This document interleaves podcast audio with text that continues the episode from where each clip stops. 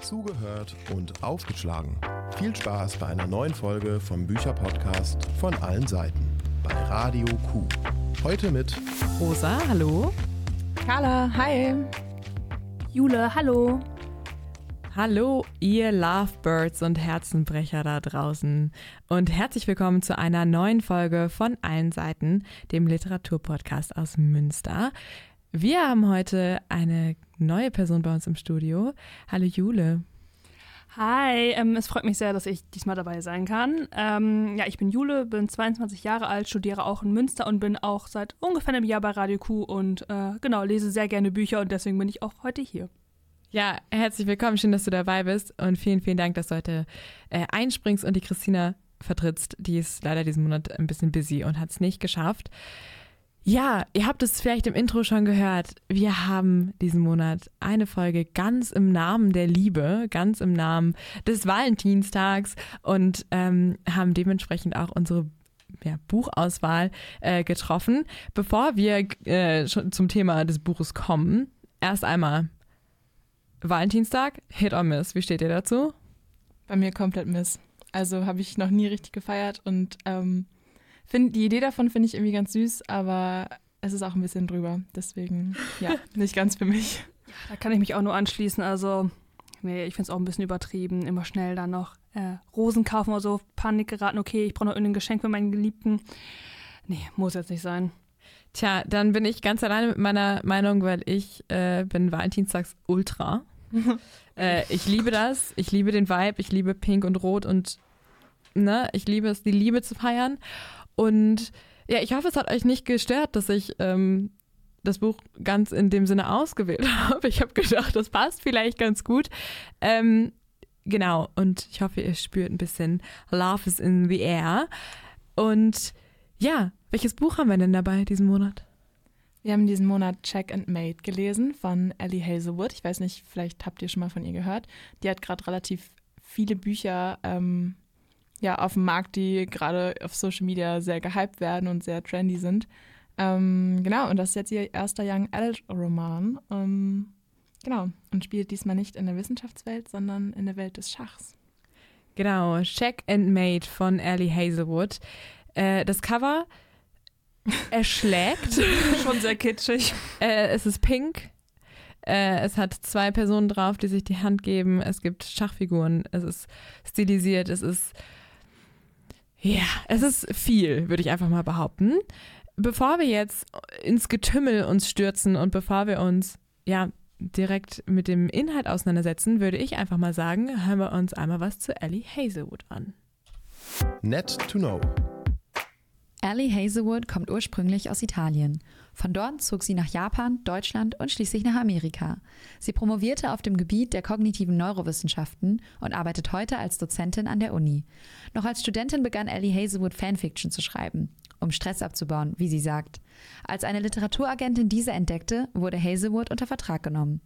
Mit ihrem Debütroman Die theoretische Unwahrscheinlichkeit der Liebe schaffte sie im Jahr 2021 als Autorin den Durchbruch. Das Buch wurde auf Social Media rauf und runter gefeiert, landete auf der New York Times Bestsellerliste und soll nun auch verfilmt werden. Hazelwoods Romane spielen hauptsächlich im akademischen Milieu. Die Protagonistinnen sind in der Regel Naturwissenschaftlerinnen, die in ihrem Arbeitsalltag romantische Verstrickungen erleben. Hazelwood macht mit ihren Romanen auch auf die Benachteiligung von Frauen in diesen Forschungsgebieten und im akademischen Umfeld im Allgemeinen aufmerksam aufmerksam. Check and Mate ist Hazelwoods erster Young Adult Roman. Er wurde Ende 2023 veröffentlicht. Anders als in ihren früheren Werken ist das Setting hier nicht die Welt der Wissenschaft, sondern die des Schachs. Nichtsdestotrotz ist das Buch genau wie die bisherigen Werke von Ellie Hazelwood total im Hype. Was denkt ihr? Ist es den Hype wert?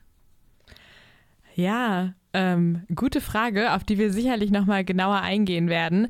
Bevor wir äh, aber das Resümee zu, ähm, ja, zum Resümee kommen, würde ich sagen, erklären wir einmal ganz kurz, worum geht es denn überhaupt in diesem Buch? Ja, also unsere Protagonistin ist Mallory Greenleaf, die älteste Tochter einer kleinen Familie. Ähm, sie hat zwei jüngere Schwestern und eine chronisch kranke Mutter und ist dafür leider dann zuständig, das Geld nach Hause zu bringen und geht arbeiten und ja, muss irgendwie sich darum kümmern, dass ihre ja, Familie so ein bisschen über Wasser bleibt. Und ähm, hat früher als Kind ganz, ganz viel Schach gespielt, sich dann aber durch einem Schicksalsschlag, auf den wir später eingehen, dann davon ähm, abgewandt und ja, sich irgendwie dem Schach somit verwehrt. Aber natürlich, das ganze Buch geht ja auch um das Thema Schach, deswegen könnt ihr euch schon denken, sie findet ihren Weg so ein bisschen wieder zurück. Und ja, das hat dann einen ganzen Wandel für ihre ganze Familie und für ihr späteres Leben auch. Genau, ich glaube, soweit, äh, das können wir schon vorwegnehmen. Sie lässt sich von ihrer besten Freundin ähm, ja dazu breitschlagen, an so einem Benefiz-Schachturnier äh, mitzumachen und schlägt in diesem Turnier unwissentlich äh, Nolan Sawyer. Und Nolan Sawyer ist der amtierende World Champion im Schach und zwar seit Jahren hat er diesen Posten inne. Ne? Der ist äh, irgendwie Grandmaster und extrem gut sein ganzes Leben lang quasi im Spotlight verbracht. Und sie schlägt diesen, als Nobody schlägt sie den Großmeister, ähm, einen Schachweltmeister und rückt damit so ein bisschen in, ja, so ins, ins Rampenlicht. Ne? Und das verändert halt nicht nur ihre Position im Schach, sondern auch ihr Verhältnis zum Schach.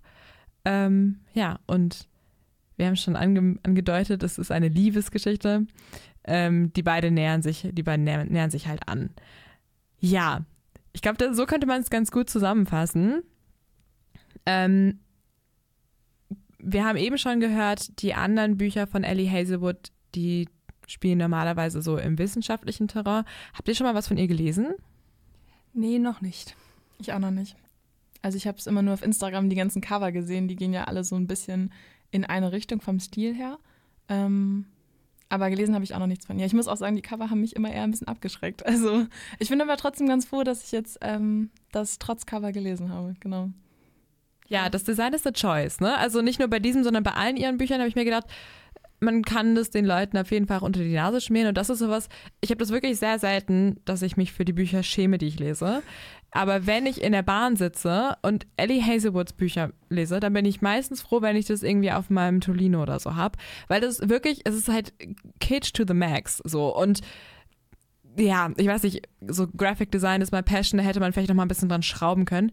Aber gut, äh, ist eine Choice, ne? Äh, ich habe tatsächlich alle ihre Bü Bücher gelesen. Wow, wie, viel, wie, viele hat sie? Boah, ich glaube, das ist jetzt das sechste oder siebte, was sie veröffentlicht mhm. hat. Ich habe alle bis auf eins, das muss ich dazu sagen. Es gibt eins, was relativ neu ist, was so im Fantasy-Setting spielt. Mhm. Da hat mich jetzt noch, da habe ich mich noch nicht dran getraut. Also oh, irgendwas mit Werwölfen und so. Und ja, da bräuchte ich, brauchte ich eine Minute für. Ähm, genau, aber alle anderen ihre Bücher habe ich äh, alle gelesen. Ich habe auch ihre Kurzgeschichten gelesen und so. Ähm, und die sind alle sehr ähnlich. Ja, das habe ich auch schon gehört. Also ich habe auch mal überlegt, ihre anderen Bücher zu lesen, aber mich dann auch nur für eins zu entscheiden, weil überall wird gesagt, okay, ähm, es geht ungefähr alles in die gleiche Richtung. Aber das ist ja öfter so, ne? Also man hat ja irgendwie so einen Schreibstil und dann so ein Genre, was man sich vielleicht als Autor oder Autorin so raussucht. Also ich finde, es ist öfter so, dass die Bücher so ein bisschen in eine Richtung gehen. Ja, aber dazu muss man sagen, es geht gar nicht nur um den Schreibstil, sondern es ist auch plotmäßig. Mhm. Also ich liebe das, don't get me wrong, so ich liebe das. Ich bin da für so ein Quick Read, weißt du, wenn es irgendwie mal schnell gehen muss, wenn es wirklich nur Unterhaltung um wirklich nur um Unterhaltung geht, ich lieb's vollkommen. Wie gesagt, offensichtlich schreckt es mich auch nicht ab, dass ich, also du auf der ersten Seite schon weißt, wer am Ende mit wem zusammenkommt, so obviously. Mich hält es überhaupt nicht davon ab, alle Bücher direkt hintereinander zu lesen. Ähm, es ist immer der grumpy, abweisend wirkende Dude, der am Ende sie schon ihr ganzes Leben lang liebt. Und ähm, es ist immer das gleiche Setting oder ein ähnliches Setting. Es gibt meistens einen so einen Breaking Point, wo sie dann doch wieder auseinandergehen und so. Das ist wirklich, also es ist dieses Rom-Com-Schema, was sie wirklich durchgespielt hat, das Game. Ähm, ich lieb's, hundertprozentig. Bist du Fan? Ich bin Fan. Trotz Cover. Trotz Cover. Man muss sich aber darauf einlassen und man muss sich der Tatsache auch bewusst sein, dass es hier nichts Weltbewegendes, also das ist nichts Neues. So. Ähm, und wenn du eins davon gelesen hast, dann hast du alle gelesen. Ähm, ja. Aber wir haben eben gehört, sie hat ihre Wurzeln im Fanfiction and it shows, weil die Erwachsenenbücher, also das ist jetzt der Young Adult hier, aber die Erwachsenenbücher sind Smart TAF. Also Spice to the Max. Und das, da gibt es teilweise Szenen. Huh, also, okay. mein, mein Freund sagt, ich lese wieder meine Sexbücher, wenn ich diese Bücher von ihr lese. Und die sind, also verhältnismäßig wahrscheinlich noch harmlos, aber ja, Ist dieses Jahr aber gar nicht, ne? Dann ist es ja doch nochmal ein Unterschied gewesen. Zu Genau. den anderen. Ich glaube, das ist genau der Punkt, wo sie ein bisschen dran geschraubt hat. Also das ist so die Stellschraube, wo sie das Ganze ein bisschen, nicht nur ihre ProtagonistInnen irgendwie jünger gemacht, sondern halt auch Jugendfreundlicher. jugendfreundlicher, genau. Ähm, ja, so. Wir haben jetzt gerade ähm, schon den Plot zusammengefasst. Was haltet ihr denn vom Pacing? Hat euch das gefallen? Also ich fand das passend, also ja.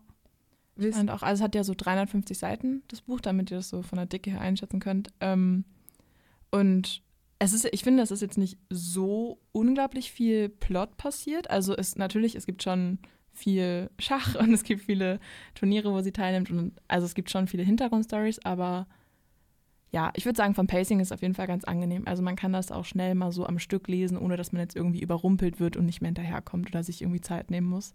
Ähm, also ich finde es eigentlich ganz angenehm, ja. Ich fand auch, es hat auch keine Längen. Also ich dachte mir auch in keinem Zeitpunkt nicht so, okay, jetzt mal ein bisschen vorankommen. Aber also, also ich fand es wirklich von der Länge her, so von den Inhalten, echt passend. Ich habe ähm, an so ein paar Stellen, da gibt es so Zeitsprünge. Ähm, nicht extrem, nicht extrem große Blöcke, die da rausgelassen werden, aber so ähm, gerade wo sie dann irgendwie im Training ist, wo teilweise so diese Blöcke einfach übersprungen wurden, was ja auch Sinn macht. Also vom Storytelling her macht das Sinn. Ich hatte nur manchmal ein bisschen das Gefühl, so, oh, ich merke nicht so richtig oder ich, ich bekomme nicht mit, woher ihr Improvement kommt und auch nicht, wie sie die Beziehung zu ihren ähm, ja, KollegInnen oder halt eben auch gerade zu Null wie sich das so aufbaut, weil da halt gerade in diesen Bereichen, wo sie ja sehr viel Zeit mit anderen Menschen verbringt, halt dann so ein bisschen was ausgelassen wurde. Ähm, das kommt dem Plot, glaube ich, zugute, weil ich glaube, das hätte halt diese Längen äh, irgendwie ähm, erzeugen können. Ähm, aber es fehlt mir dann in der, in der anderen Richtung so ein bisschen in dem Character ja, Development, sodass ich sage, okay, diese, diese kleinen Lücken ähm, spiegeln sich so ein bisschen darin wieder. Ähm, Verstehe ich. Aber also ich muss sagen, ähm, wie du meintest, ich finde es sehr angenehm, dass sie das übersprungen hat, weil ich glaube, sonst ging es halt wirklich nur darum, wie sie irgendwie im Training ist für ein großes Turnier oder für einen großen Wettkampf ähm, oder Spiel, wie nennt man das eigentlich? Ähm, Turnier? Das Turnier? waren Turniere. Ja, Ja. ne?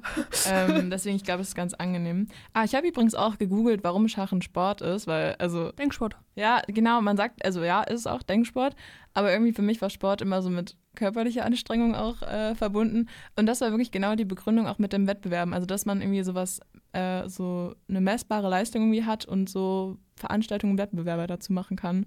Das war so die erste Begründung irgendwie, die ich gefunden habe. Ich muss auch sagen, ähm, ich bin nicht der Schach-Nerd, so ich kenne mich damit nicht gut aus. Ich kann selber überhaupt nicht spielen.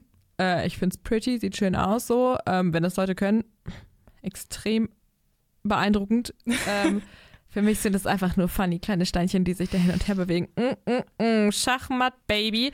Ich habe, also, I don't get it. Dazu muss ich sagen, ich habe den ähm, Scambit-Podcast von Funk gehört. Äh, hier ist das nicht gesponsert oder so, aber Funk, falls ihr, falls ihr Interesse habt. Nein, aber ähm, großartiger Podcast und der bezieht sich halt wirklich auf die reale Schachwelt und ähm, ich habe viele Parallelen ziehen können, ziehen können und daher hatte ich halt auch ein bisschen Hintergrundwissen. Das heißt, ich war jetzt nicht komplett neu im Thema äh, und ich glaube, das ist mir relativ weit entgegengekommen. Ich weiß nicht, wie sieht es bei euch aus? Ähm, also ich kann Schach spielen. Ich habe das schon relativ. ich kann Schach spielen. Ich habe es relativ früh gelernt tatsächlich äh, mit meiner Familie und meinem Bruder auch zusammen. Ähm, wir hatten früher so ein, das heißt Fritz und Fertig. Ich weiß nicht, ob ihr das kennt. Das ist ganz cool. Das ist wie so ein wie so ein Computerspiel quasi, wo du so die einzelnen Figuren kennenlernst, wie was springt und so. Und dann habe ich mit meinem Opa früher viel gespielt. Ähm, aber die ganzen Namen, die da jetzt drin vorkamen, also da gab es ja Eröffnungen von, weiß ich nicht, welchen Nationen alles. Ähm, das hat mir jetzt auch alles nichts gesagt. Ähm, aber ganz kurz zu dem Podcast, hast du den jetzt gehört für das Buch quasi, damit du mehr verstehst oder einfach so, weil du Bock hattest? Nee, ich habe den tatsächlich so gehört. Ich finde ähm, diese Funkreportagen und Dokumentationspodcasts extrem spannend. Mhm. Also ich höre da auch über Thematiken, die ich zero kenne, weil ich immer finde, dass sie sehr gut den Einstieg ähm, und so den Background dazu bringen. Und ähm, ich habe den gehört, als er gerade neu rauskam, der ist jetzt schon ein bisschen länger draußen und der erklärt so ein bisschen den, den Hype um diesen großen Schachskandal als ähm, auch quasi der Nobody im Schachbusiness, den großen Magnus Carlsen äh, geschlagen hat. Und dann ging das wirklich rauf und runter im Internet, dass die dem halt irgendwie Betrug vorgeworfen haben, bis hin zu dem Punkt, wo die Leute wirklich meinten, der hätte vibrierende Analperlen benutzt, um sich halt mit einem Schachcomputer die Züge vorhersagen zu lassen. Ähm, Wow. ja, also es ist extrem weird. Das ist so abgefahren, weil das kann man natürlich auch nicht nachweisen und so. Das heißt, es ist rauf und runter gegangen. Wirklich skandalös bis ins geht nicht mehr. Ähm, und ich fand ihn wirklich richtig gut aufbereitet und deswegen, äh, ja, der hat mich voll gecatcht. Und das ist relativ ähnlich, in vielen Bereichen relativ ähnlich zu dem, was in diesem Buch Mhm. passiert. Ich habe auch gerade gedacht, Also keine Anal, es gibt keine Analperlen in diesem Buch. Aber es, Es gibt ist jugendfrei, Leute, es ist okay. genau, aber es gibt halt irgendwie so äh, Parallelen, ja. Ja, okay. Und bei dir? Ja, ich selber kann auch kein Schach spielen, das ist mir zu kompliziert, also so viel nachzudenken. Also wenn ich was spiele, ich will Spaß haben und ich glaube, bei Schach, da will ich aber zu viel nachdenken. Aber so, ich habe schon mal so mich ein bisschen mit auseinandergesetzt. Also ich weiß zum Beispiel irgendwie, dass der Turm, der kann sich, glaube ich, nur gerade bewegen. Dann irgendwie der Springer, der springt irgendwie so seitlich und gerade und sowas halt. Aber selber gespielt noch nicht. Und auch in der Schachmaterie kenne ich mich eigentlich auch null aus. Obwohl ich sehr sportinteressiert bin, aber Schach ist so überhaupt nicht meins. Würdest du sagen, dass dich das ähm, überrumpelt hat oder war das zu viel Info? Weil ich meine, es ist ja schon sehr detailliert in der Auseinandersetzung. Würdest du sagen, du konntest das trotzdem irgendwie verstehen? Im Großen und Ganzen schon. Also auch irgendwie die spanische Eröffnung oder so, oder diese ähm, Spielzüge, ich glaube, davon habe ich mal auch hin und wieder was gehört, aber so richtig vorstellen konnte ich mir darunter leider nichts. ähm, und ich weiß zumindest irgendwie so D3 und so, okay, das sind halt Felder. Aber War das jetzt notwendig? Also meinst du, du hättest es besser, das wäre besser gewesen, wenn du es gewusst hättest? Oder meinst du, dass man es auch komplett ohne Background gut verstehen kann? also ich konnte es auch gut ohne Background äh, gut verstehen. Also ich glaube, ich hätte mich dann wirklich sehr damit auseinandersetzen müssen, Ja. um da wirklich alles zu verstehen. Aber so, wenn man nichts weiß, finde ich, passt das eigentlich auch so von der Menge her. Ich glaube, das wäre auch toll, wenn man so, also wenn man ein Buch schreibt und so davon ausgeht, dass die Leute, die das halt lesen und dann so komplett richtig verstehen sollen, ähm, auch so ein krasses Schachvorwissen haben müssen. Das kann man ja auch nicht voraussetzen. Ich finde, das ist äh, eine Gratwanderung zwischen, wir wollen ein authentisches Setting von Menschen, die halt Schach leben und atmen und wir holen unsere Lesenden irgendwo ab, ohne dass es halt so, ähm, so doll erklärend ist, weil die, die Protagonistinnen hier ja nicht irgendwie in eine erklärende Rolle fallen sollen. Ähm, ich finde, das macht sie in den anderen Büchern, die sie hat, ich bin jetzt, ich muss jetzt ja immer ein bisschen die, die Parallelen ziehen, ähm, finde ich, macht sie es deutlich besser tatsächlich als hier, weil die ja, die Protagonistinnen in den anderen halt, in den anderen Büchern oder in den anderen Werken immer so sehr, ja, sehr gebildet sind und halt in ihrem wissenschaftlichen Feld immer so die absoluten Pros. Das heißt, die können quasi Side-Characters irgendwas erklären. So. Ähm, und dann wirkt es nicht so belehrend für die lesende Person. Hier ist es ja andersrum, dass quasi Mel nach einer relativ langen Pause wieder zurück ihren Weg ins Schach findet. Ähm, und sie muss halt die Fragen stellen. Und kriegt dann quasi die Sachen erklärt. Ich finde, das ist an sich eine elegante Machart, das so zu machen. Hat mir aber nicht so das Gefühl vermittelt, als wäre Mel jetzt hier gerade irgendwie in so einer Autor Autoritätsposition quasi. Ähm, vor allem, weil sie ja die krassen Skills hat. So. Also die ist halt extrem gut.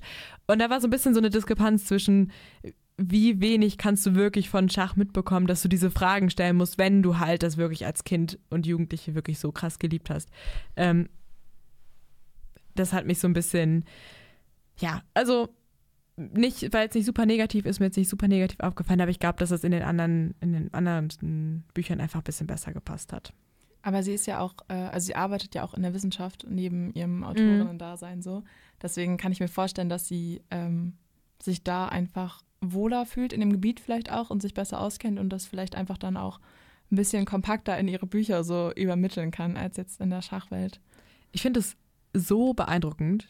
Also diese Frau, I don't know, wie sie es macht, aber die ist ja, wie gesagt, die ist Dozentin und hat selber mehrere veröffentlichte ähm, Papers.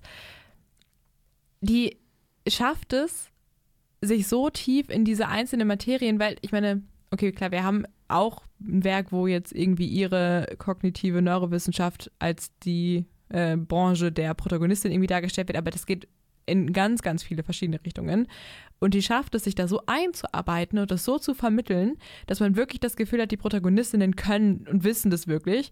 Ich meine, obviously, die könnte dir auch einfach irgendeinen Quatsch erzählen und ich würde es nicht verstehen, weil ich google das natürlich auch nicht in, in irgendwie, wenn ich das lese.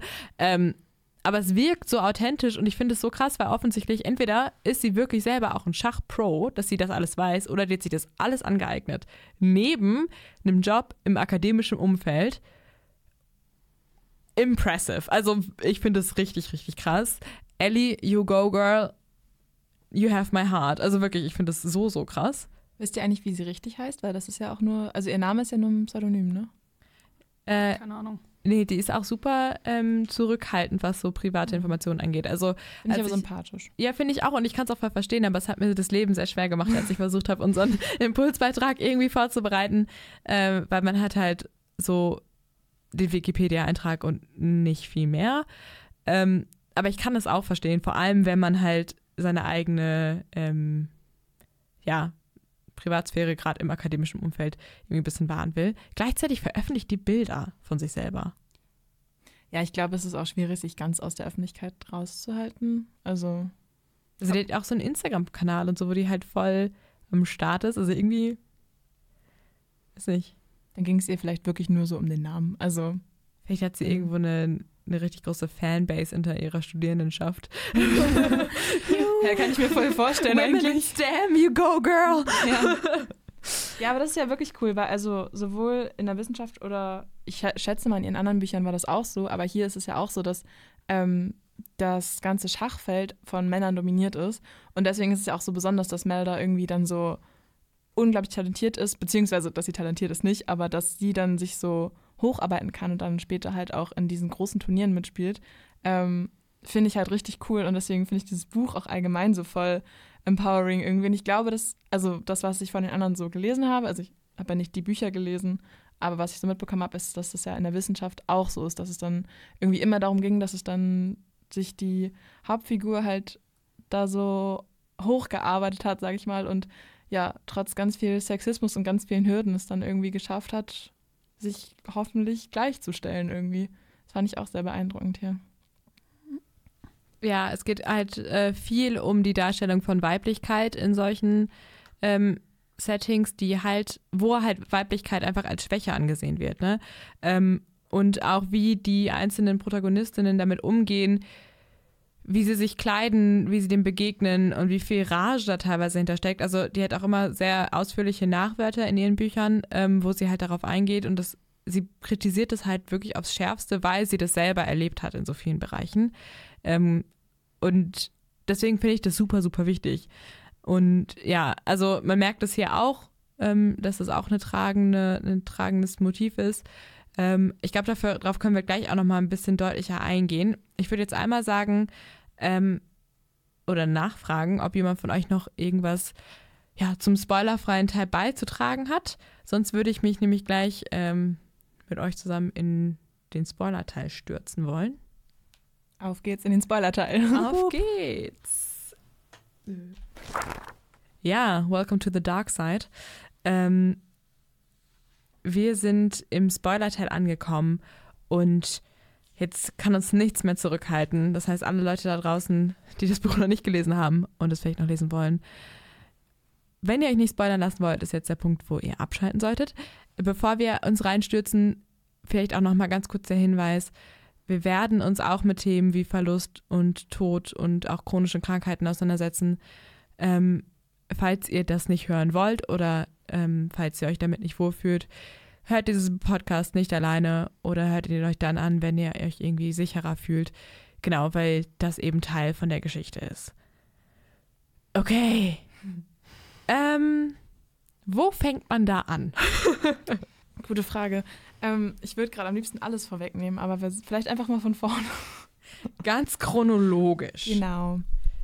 Hm, Vielleicht können wir einmal noch ein bisschen was zu den Charakteren sagen. Weil, also wir haben bis jetzt ja eigentlich nur Nolan und Mallory so ein bisschen vorgestellt, aber es gibt ja noch viel mehr, die eigentlich auch sehr wichtig sind. Ja, genau. Also zum Beispiel ihre beiden Schwestern, Sabrina und Darcy. Ich glaube, Darcy war die Zwölfjährige und Sabrina war, war die so 16 oder so? War 14? 14, glaube ich. 14? Ja. Und Mel, die ist ja 18, glaube ich, ne?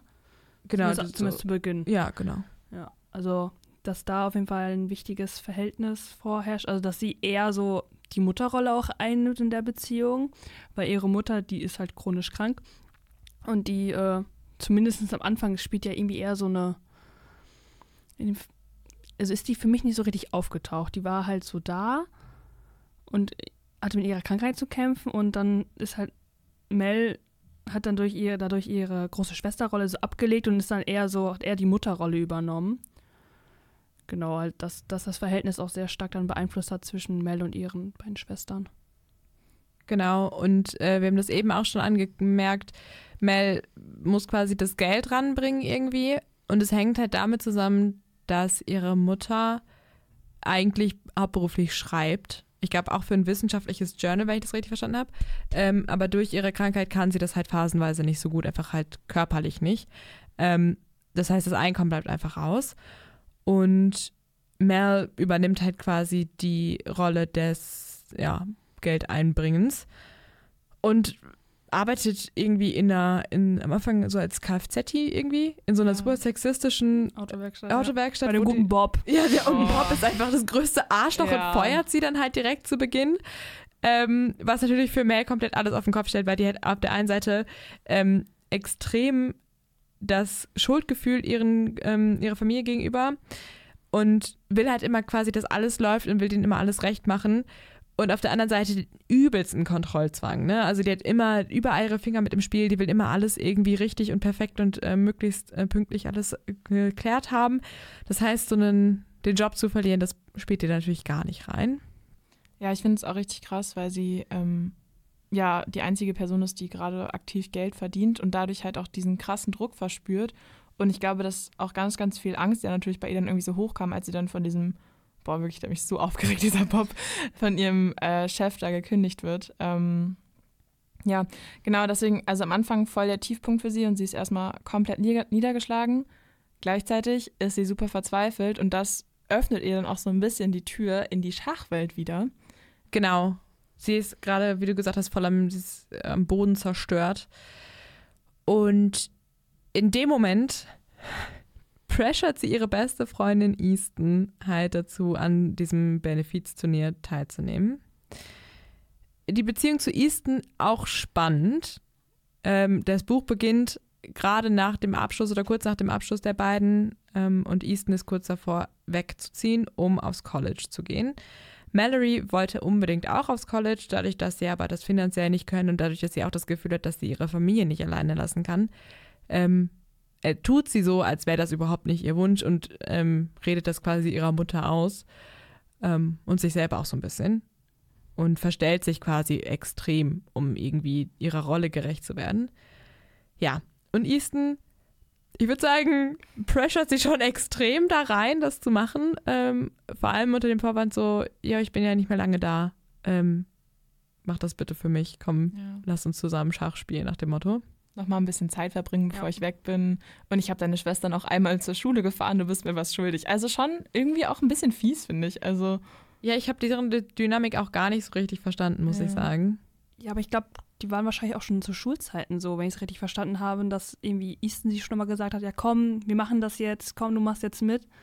Ähm, ja, dass sich das da auch wieder gezeigt hat. ich glaube, Easton meinte das ja auch nicht böse. Ähm, die hat vielleicht nur einfach nicht verstanden, was für ein großes Thema das für Mallory ist. Also, dass das halt einfach nicht so einfach ist, da jetzt wieder mit Schach irgendwie irgendwas am Hut zu haben. Na, Mel, die hat ja auch früher, als sie noch gespielt hat, die hat sie auch geliebt. Hat sie ja, Ja. auch so gesagt. Und ich glaube, Easton wusste das halt auch noch, dass sie ja äh, Schach geliebt hat. Ob sie jetzt den Grund wusste, warum sie aufgehört hat, das weiß ich jetzt Die nicht. sind beste Freunde, ich glaube schon, oder? Irgendwie. Ich weiß es nicht, weil Es um wurde nie thematisiert zwischen den beiden. Die haben nie Ja. darüber gesprochen. Mel redet einfach nicht genug darüber und ich, das Ja. ist ein Punkt, den ich das ganze Buch über dachte. So ein, ein Gespräch, ein einzelnes Gespräch hätte euch so viel Zeit gespart und Therapy. So Girly Pop, du brauchst einfach Hilfe und es ist vollkommen fein in der Situation, in der sie ist, dass sie sich Hilfe suchen müsste. Ähm, und ja, ich weiß nämlich, ich kann nicht sagen, ob die beiden da jemals drüber gesprochen haben, aber ich könnte es mir auch vorstellen, dass es einfach nicht aufgekommen ist. Ja, Mel, Äh. Mel hat ja generell nichts angesprochen. Die hat ja Genau. alles mal runtergeschluckt. Die dachte sich so jetzt, okay, Das muss jetzt so laufen, zum Beispiel bei ihren Schwestern. Ich kümmere mich jetzt darum, sonst läuft das nicht. Hat nie ihre Schwester und ihre Mutter gefragt, ob das so passt oder nicht. Also, die hat sich immer ihre eigenen Gedanken gemacht und alles überdacht und immer ins Schlimmste gedacht, was passiert, wenn es nicht so läuft, wie sie es gerade denkt. Ein bisschen mehr Kommunikation hätte auf jeden Fall geholfen. Ich kann es aber auch ein bisschen verstehen, weil ich glaube, sie ist halt dadurch, dass sie die älteste Schwester ist und halt in diese Mutterrolle geschlüpft ist, hat sie halt immer diesen Druck gehabt und diese Verantwortung, alles mit sich selber auszumachen und wollte halt einfach so ihr Umfeld nicht mit dem belasten, was sie belastet. Deswegen, also ich meine, ich will sie da ein bisschen in Schutz nehmen, glaube ich. Weil irgendwie, also ich verstehe sie auf jeden Fall. Ja, dass sie so gehandelt hat, ja, aber man hätte sie ja trotzdem ansprechen können. Also dafür ist ja eine Familie da, dass man sich austauscht. Ich glaube, die ist einfach komplett gefangen in diesem dysfunktionalen Familiengerüst oder diese Dynamiken, die sie sich selber, glaube ich, auch ein bisschen aufgebaut hat. Aber so, das kommt ja auch von der anderen Seite auch nicht. Also sie wird ja auch nicht darauf angesprochen, dass ihr Verhältnis oder ihr Verhalten vielleicht nicht so äh, super healthy ist. Und sie ist einfach die Verkörperung von diesem Eldest Daughter Syndrome. Ich weiß nicht, ob euch das was sagt, aber so dieses Bedürfnis oder das Gefühl von ältesten Töchtern in Familien, dass sie quasi in die Mutterrolle zu schlüpfen haben. Und ich glaube, bei ihr ist es nochmal extrem, weil ihre ähm, ja, Elternbeziehungen ja auch irgendwie sehr dysfunktional sind. Ähm, aber sie verkörpert das so extrem. Und ich glaube, das ist halt das eine große Problem, ähm, dass sie halt quasi in ihren jungen Jahren schon so die Rolle von so einer sehr erwachsenen Person angenommen ist, während sie überhaupt nicht fähig ist, so diese erwachsene Rolle überhaupt zu nehmen, weil sie halt, ja, einfach noch ein Kind ist, so, ne? Genau, sie ist natürlich gleichzeitig von extremen Schuldgefühlen geplagt. Wir können auf jeden Fall gleich nochmal darauf eingehen, woher diese Schuldgefühle denn kommen. Ich glaube, das ist auch ein ganz, ganz großer treibender Faktor, warum sie das nicht kommuniziert, weil sie das Gefühl hat, das ist ohnehin schon ihre Schuld und eigentlich hat sie nicht so ein richtiges Anrecht darauf, sich deswegen schlecht zu fühlen. Trotzdem ein klärendes Gespräch. Vielleicht zwei. ähm, hätten euch wirklich gut geholfen. Aber gut. mit, mit wem jetzt? Mit Easton, mit ihrer Familie, mit allen? Vielleicht einfach einmal so eine große Intervention. Vielleicht einmal so, Mel, wir müssen reden. Und dann einmal so alle zusammen. Alle setzen sich hin, jeder kriegt den Ball, wer den Ball hat, darf sprechen. Und irgendwer moderiert das Ganze. Mm, delicious. Das hätte wunderbar funktioniert. Aber dann wäre das Buch wahrscheinlich auch deutlich kürzer geworden. Schade. Do it for the plot. Und sehr undramatisch. Oh ja. Ähm, Thema Drama. Mm. Also, Benefiz-Schachspiel. Sie kommt dahin, sie hat Schmetterlinge im Bauch. Schach ist back, sie liebt es. Mm, mm, mm, sie ist extrem gut. Und wieder eigene Erwartungen und ähm, ich glaube auch der Erwartungen aller anderen, steht sie auf einmal im Finale. Surprise. Surprise! Nobody. Sie gar kein Name in der Schachwelt mehr, weil sie halt vor Jahren sich zurückgezogen hat. Spielt, steht sie auf einmal im Finale. Sie sitzt Nolan Sawyer gegenüber, weiß das aber nicht, ist sich der Tatsache nicht so richtig bewusst. Oder vielleicht ist sie sich das bewusst, aber glaubt überhaupt nicht daran, dass sie eine Chance hat. Also sie ist auf jeden Fall extrem überrascht, als der Moment kommt, wo sie Nolan Sawyer besiegt. Und der Typ sitzt ihr gegenüber und ist so, Honey, wer bist du? So, big hard eyes, total verliebt in die Frau. Auf den ersten Blick, sie rennt einfach weg. Das fand ich so peinlich, ganz kurz. Da habe ich so gecringed, als sie so gegen ihn gespielt hat und dann so, ja, okay, Schachmatt. Dann guckt sie ihm in die Augen und läuft weg. Ich, ich dachte mir so, was? Und das war nicht das erste Mal. Also das erste Mal ja, aber nicht das einzige Mal. Sie ist einfach aufgestanden. Sie hatte noch, sie hatte noch Verpflichtungen. Ja. Also, sie, Ja. hat, sie hätte noch weitere Spiele spielen müssen oder hätte sie noch irgendwie. Sie, sie hätte auf jeden Fall, wurde sie dann noch gebraucht. Aber Girl was on a run. So, also sie war auf und davon. Ähm, Nolan Sawyer, einmal kurz zu ihm, ist bekannt als der Kingslayer. Da haben sich wirklich alle meine Haare aufgestellt. Warum heißt der so? Nee, King Killer hieß King Killer. King Killer? Ja. Ah, nee.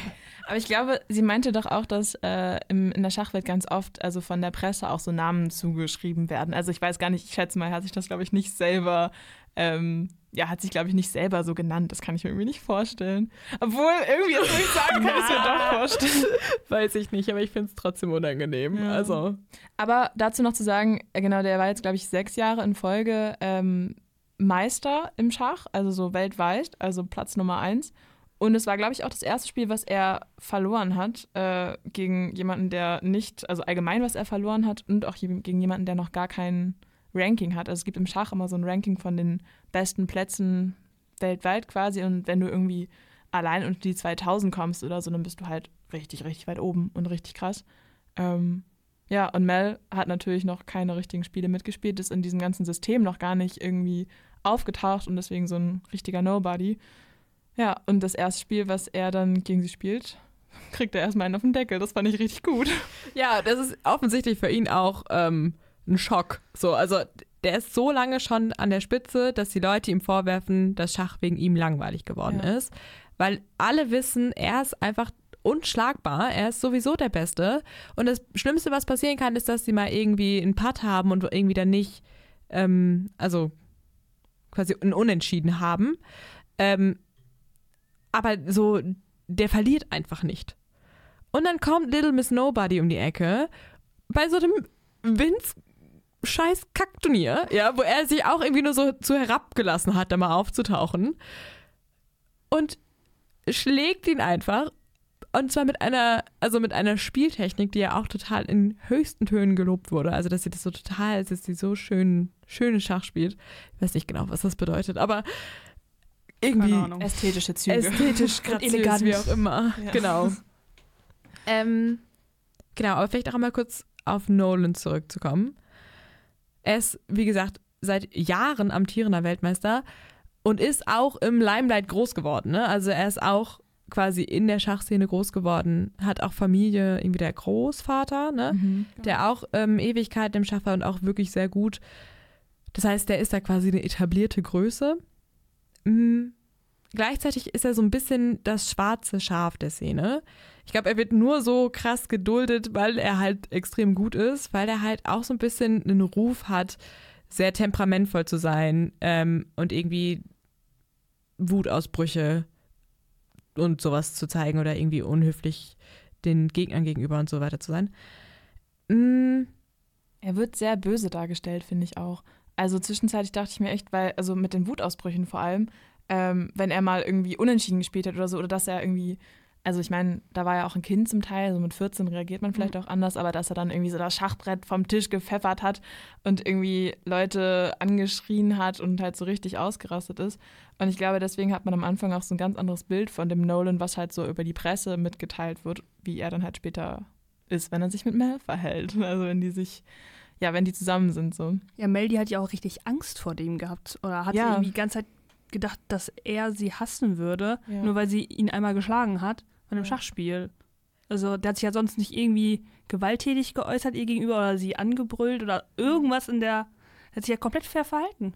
Genau, und sie ist halt in dem Moment, wo sie gewinnt, ist das Erste, was sie denkt, oh scheiße, jetzt hat sie sich quasi selber in Gefahr gebracht, weil mhm. sie halt so Angst vor dem Nolan hat. Ähm, ich frage mich so ein bisschen, wie gerechtfertigt das ist. Natürlich, wenn man so ein Bild von einer Person hat, klar, ähm, dass man da irgendwie mit eine, eine, bestimmte Erwartungshaltung und so weiter hat. Aber ich habe mir auch gedacht, so, boah, der arme Typ ist irgendwie, äh, keine Ahnung, der war einfach sehr pubertär.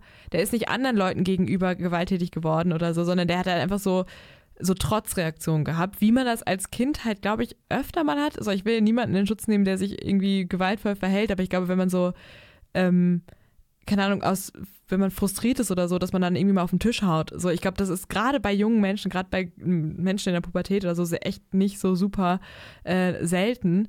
Und dem läuft dieser Ruf halt so krass voraus, dass Mel halt in dem Moment wirklich, wirklich echte Angst verspürt. So. Und Nolan muss halt so quasi sein ganzes Leben lang, sein ganzes Erwachsenenalter lang gegen diesen Ruf so ankämpfen. Und ich glaube, das prägt halt nicht nur die Beziehung zwischen den beiden, sondern auch die Beziehung, die er nachher eine, ähm, zur Öffentlichkeit quasi irgendwie hat oder zur, zur Presse in dem Sinne. Ja, er steht ja auch schon sein halbes Leben in der Öffentlichkeit. Ich glaube, das macht es halt noch mal krasser. Also alles, was du halt irgendwie in deinen Jahren, denen du irgendwie erwachsen wirst und aufwächst, irgendwie für Fehler machst, das wird ihm ja na Jahre nachgetragen. Und ich kann Mel auch schon verstehen, weil das ist das einzige Bild, was sie von ihm hat. Und ich glaube, dass Medien da echt die Macht haben, das halt auch so komplett zu überdramatisieren. Und mehr weiß man halt auch nicht über ihn. Und ich glaube, dass er Schach ja auch zum Teil gar nicht so gerne mag. Also er ist halt richtig gut da drin und er macht das halt irgendwie. Ähm, ja, aber ich habe das Gefühl, also bei Mel ist es so, dass sie ja zumindest später oder ganz früher auch, dann nochmal ganz anders drin aufgeht, auch als er. Ähm, und ganz kurz, ich finde es so krass, wie viel Geld man damit verdient. Oh ja. Wow. Der Typ ist so rich. Alter, als, also die haben ja immer so Turniere gespielt und irgendwie am Anfang waren es ja, glaube ich, bei den kleineren Turnieren so 5000 Euro Preis oder 20.000 oder so und irgendwann so, ja, 50.000 und für die Weltmeisterschaft einfach so 3 Millionen. 3 Millionen, nee, nicht Milliarden, das geht nicht. Ja, aber Zwei, halt ja. Unsummen. Boah, ich Und- fand's so krass. das ist natürlich für Mel die absolute Incentive, da irgendwie weiterzumachen, ne? Weil, wie gesagt, ihre Familie halt echt einfach auch finanziell relativ schlecht dasteht und sie halt die Person ist, die das Geld daran bringt. Das heißt, nachdem sie halt in diesem Benefiz, ähm, Benefizturnier so gut abschneidet, tritt halt eine, eine, nennt man das Trainerin, ein Ja. Coach, ein, eine Schachlehrerin quasi an sie heran und bietet ihr eine Fellowship an. Ähm, Also ein Stipendium. Genau, so ein Stipendium, um Schachturniere ähm, ja, dafür zu trainieren und da irgendwie dran teilzunehmen. Ähm, genau. Und sie ist echt hin und her gerissen und überlegt sich echt ausgiebig, ob sie das annehmen soll oder nicht. Und dann steht ihr im Endeffekt eigentlich nur die Wahl, das zu, anzunehmen, weil da halt Unsummen an Geld im Spiel sind. Voll. Und das äh, Krasse daran ist auch, dass sie ja auch immer diesen Sch- Beschützerinstinkt noch hat und ihrer Familie dann gar nichts davon erzählt. Also sie versucht es dann die ganze Zeit geheim zu halten und sagt dann, ja, ich arbeite ähm, in einem Seniorenheim oder so, glaube ich, war das ja.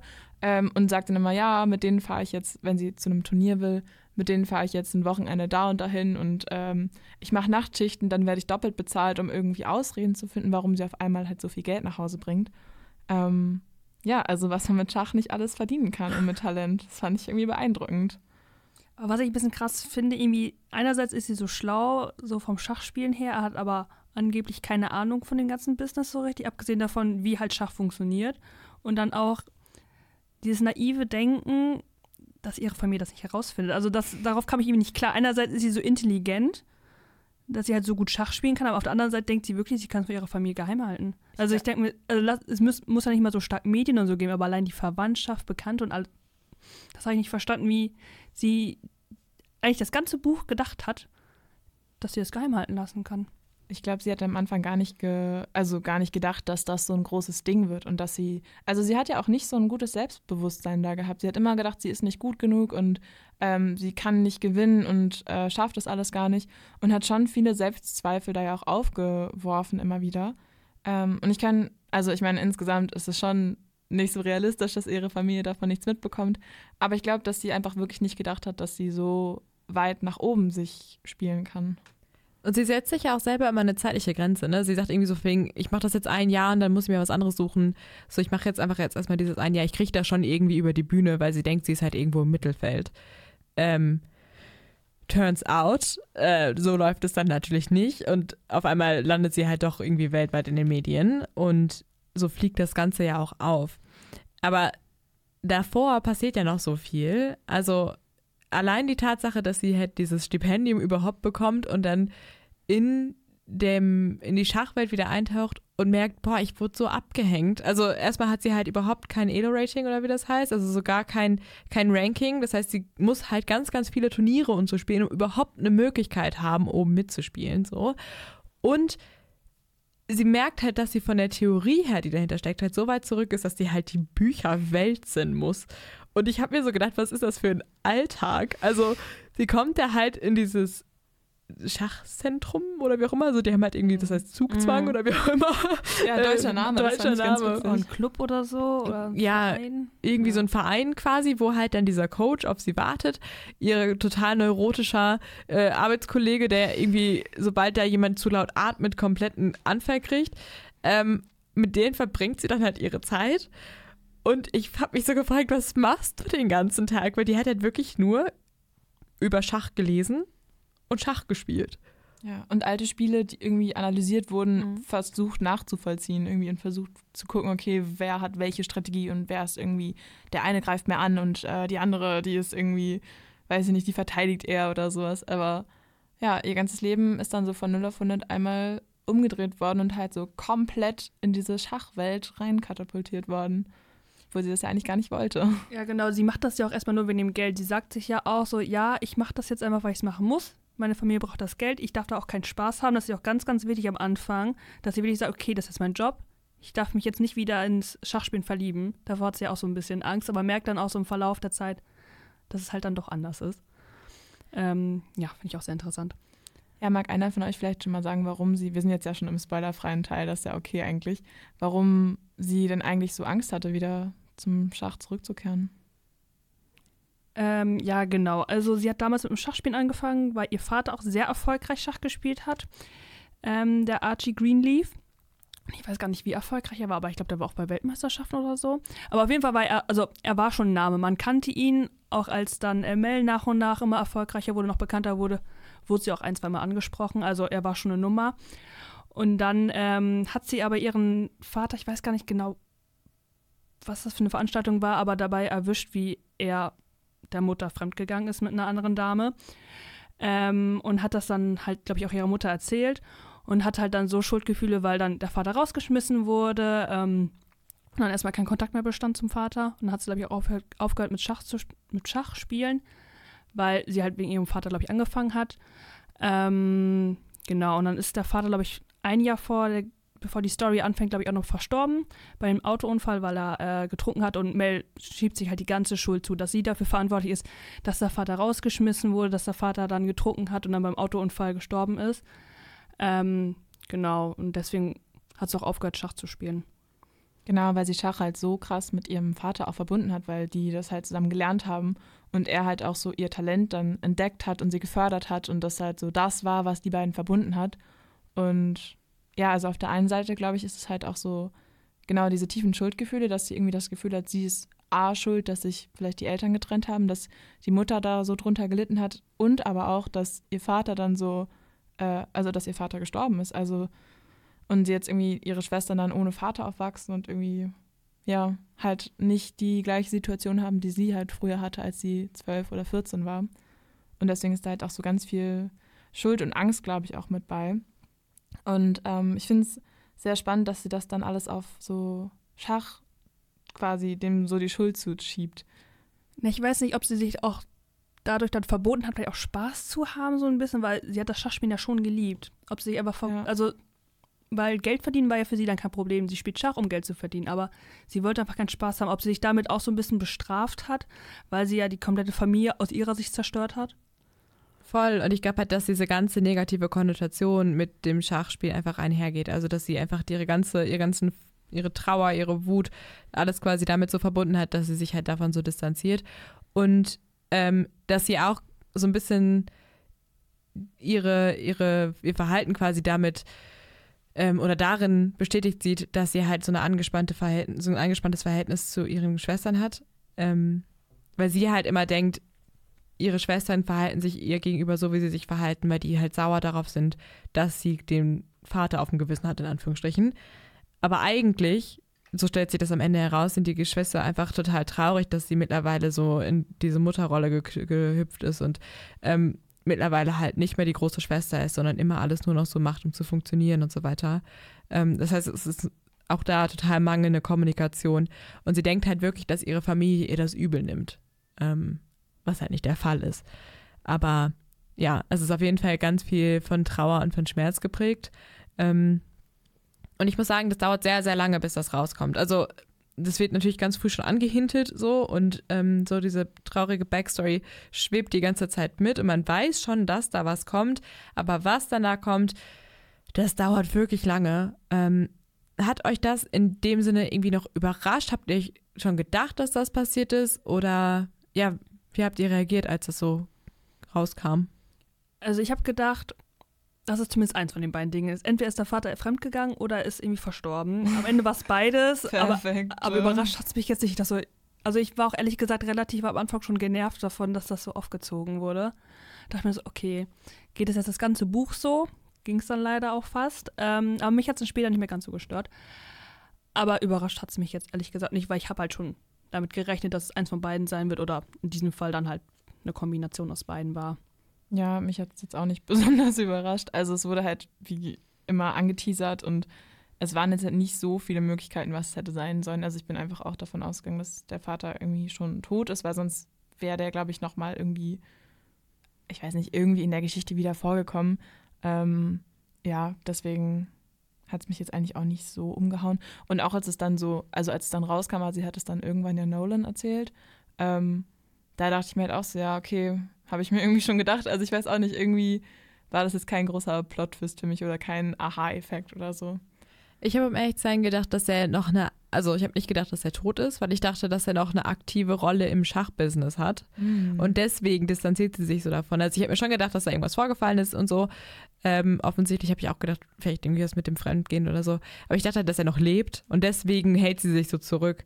Ähm, turns out war dann gar nicht so.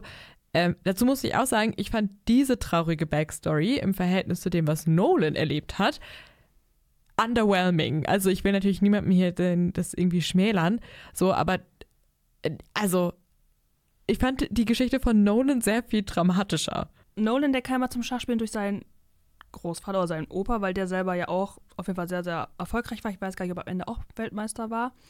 Ähm, aber dadurch hat sich hat die Beziehung zu seinem Vater sehr gelitten, weil der, also der Opa ist der Vater von Nolans Vater gewesen. Ähm, genau, und dadurch, dass der äh, Großvater so erfolgreich war und auch sehr besessen vom Schach war, hat sich halt die Beziehung zum Vater selber halt auch sehr deutlich verschlechtert. Ähm, und ich glaube, deswegen fand der Vater auch nicht so gut, dass Nolan halt im Schachspielen angefangen hat und halt auch so erfolgreich war. Und dadurch ist das Verhältnis, glaube ich, auch sehr zerrissen gewesen. Ähm, ja, genau. Da ist dann auch irgendwie eine Szene gewesen, wo er so attackiert wurde, oder? Ja, genau. Irgendwie das wird ich- alles noch ja. viel schlimmer. Und zwar sind die halt, ähm, also Nolan ist ganz in einem ganz schwierigen Verhältnis zu seinen Eltern und verbringt halt immer mehr Zeit mit seinem Großvater.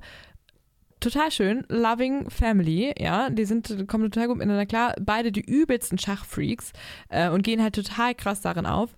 Und dann kriegt der Großvater eine, äh, Form von Alzheimer, die quasi zu so wesensverändernden, ähm, der so we- wesensverändernde Züge annimmt, wo der halt so anfängt, erstmal Nolan nicht mehr zu erkennen und gleichzeitig so ein relativ hohes Aggressionspotenzial entwickelt. Und ähm, ja, dann halt eines Tages, als Nolan ihn besuchen kommt, den halt angreift und wirklich in Lebensgefahr äh, bringt. Und die Eltern mh, veranlassen dann halt, dass der ähm, institutional, institutionalisiert wird. Nein, das ist ein englisches Wort. Dass er eingewiesen, eingewiesen wird. wird, ja. äh, und halt irgendwie, ja, ähm, nicht mehr am öffentlichen Leben teilnehmen kann in der Form, was, glaube ich, eine schlüssige, also schlüssige Entscheidung ist, wenn jemand so zur Gefahr wird, auch für sich selber und für irgendwie andere. Aber Nolan nimmt den das halt extrem übel und verzeiht den das auch nicht so richtig. Ähm, genau, das heißt, der ist halt extrem einsam einfach. Ähm, die Beziehung zu seinen Eltern konnte er nie wieder reparieren und ähm, konnte quasi nie wieder aufgebaut werden. Und ja, ich glaube, sein Opa verstirbt auch tatsächlich. Ähm, irgendwann in der Anstalt, wo der also äh, eingewiesen war. Und ja, alles ganz düster, alles ganz schrecklich. Ich fand das alles ganz, ganz schlimm. Ich muss sagen, ich fand es auch ein bisschen matsch. Also zwei so sehr gequälte Seelen, die da aufeinandertreffen. Ja, das ist doch häufig so in solchen Büchern, dass irgendwie beide irgendwie irgendwas erlebt haben und dann dadurch halt so ein bisschen Anführungszeichen geschädigt sind. Aber wobei ich finde, also Nolans Verhalten, also ich finde, dafür hat er sich echt doch normal verhalten. Also ich finde nicht, dass er in seinem Verhalten irgendwie wiedergespiegelt hat, dass er halt so eine dramatische Vergangenheit hatte. Ja. Also Mel, die war ja schon sehr gezeichnet. Das hat man ja in ihrem Verhalten schon sehr stark gemerkt. Aber bei Nolan hätte ich auch nicht erwartet, dass da sowas kommt. Der war halt einfach super in seiner Rolle drin. Ne? Der war halt, also das ist ja, Schach ist sein Leben und auch gleichzeitig sein Job und irgendwie nimmt das ja alles bei ihm ein. Und ich glaube, der hat sich so, ähm, ja, so eine Persona erstellt, in der er dann halt so ist und in der er sich irgendwie in der Öffentlichkeit zeigt und mal zu Pressekonferenzen kommt, mal nicht. Das mag er ja auch nicht so gerne. Ähm, ja, dass das, glaube ich, vielleicht da gar nicht so zum Vorschein kommt. Mel ist ja, äh, hat ihre ganze Familie vor sich und er ist halt, hat halt zwar diese Einsamkeit, aber vielleicht nicht mehr diese akute Schuld oder dieses akute Schuldgefühl. Weiß ich nicht. Ich finde die Konnotation ganz spannend oder die Idee ganz spannend, dass er äh, selber irgendwann auch sagt, in einem Gespräch mit der Familie von Mel, das fand ich irgendwie auch ganz sweet, da können wir gleich auch nochmal drauf eingehen, aber da sagt er irgendwie von wegen, ähm, dass sein Job, also in dem Sinne Schach, ihm ganz, ganz lange halt super langweilig geworden war und dass er selber quasi auch schon nicht mehr super zufrieden war, dass er schon überlegt hatte aufzuhören, bis Mel dann kam, weil Mel die erste Person ist, die tatsächlich eine Challenge für ihn darstellt. Ähm, und das fand ich irgendwie super spannend, wenn man darüber nachdenkt, dass das ja alles irgendwie darauf gewachsen ist, dass sein Großvater das übelste Ass war und ihn so krass gepusht hat und ihm so viel beigebracht hat, dass er quasi das Gefühl hatte, es, seitdem der Großvater nicht mehr ist, gibt es niemanden mehr, der für mich eine Challenge darstellt oder von dem ich wirklich noch was lernen kann, bis Mel dann kommt. Und ähm, halt so das, die Schachszene so ein bisschen auf den Kopf stellt. Das fand ich irgendwie super schön. Ja, stimmt. Genau das große overwhelming Thema oder das große überragende Thema, was er ähm, in dem Buch eigentlich ja auch ganz viel Raum einnimmt, ist halt diese, dieser Enemies to Lovers Trope. Ähm, wir haben schon gesagt, die beiden nähern sich an, aber wir haben auch schon erwähnt, am Anfang sind die sich halt sehr abgeneigt. Wie steht ihr zu dem Trope an sich? Habt ihr schon Bücher gelesen, die den irgendwie verwendet haben?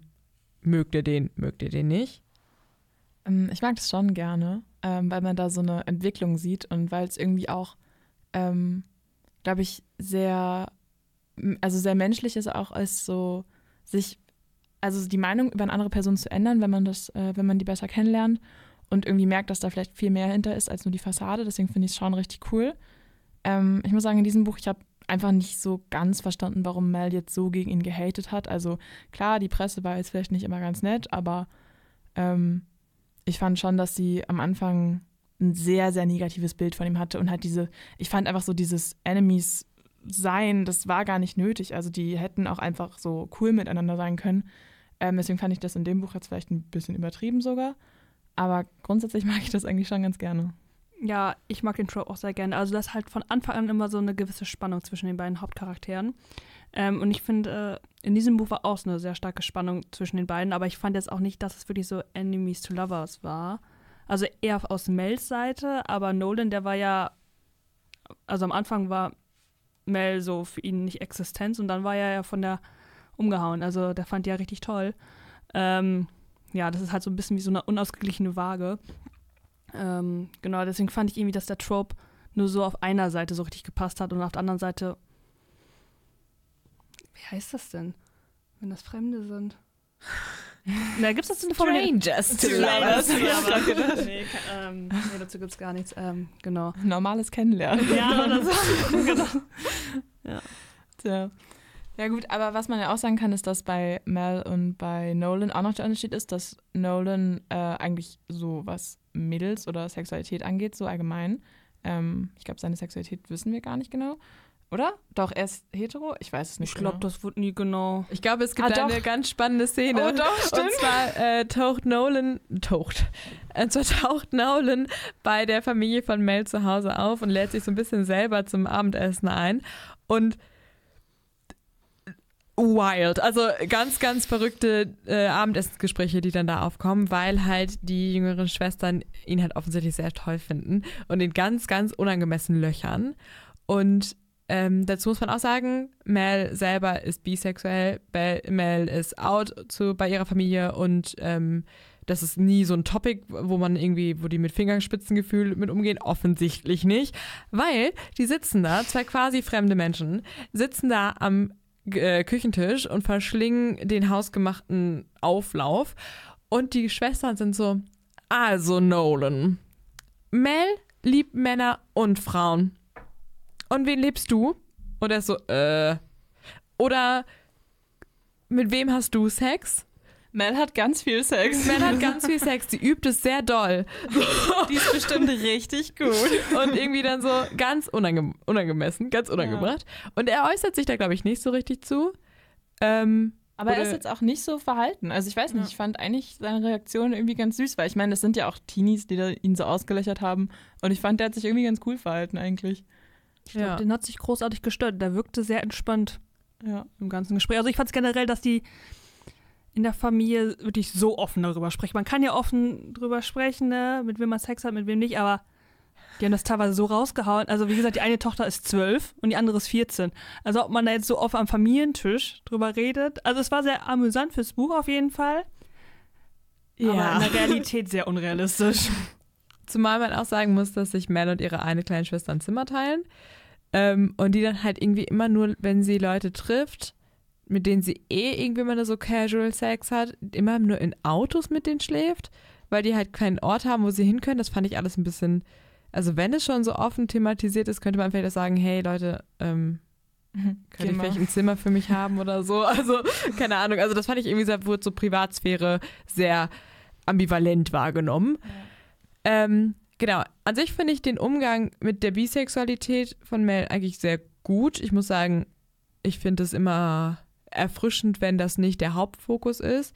Obwohl das im Endeffekt gerade bei äh, Ellie Hazelwood, muss man dazu auch leider sagen, ähm, bei den Protagonistinnen meistens so darauf hinausläuft, dass sie trotzdem in heteronormativen Beziehungen landen.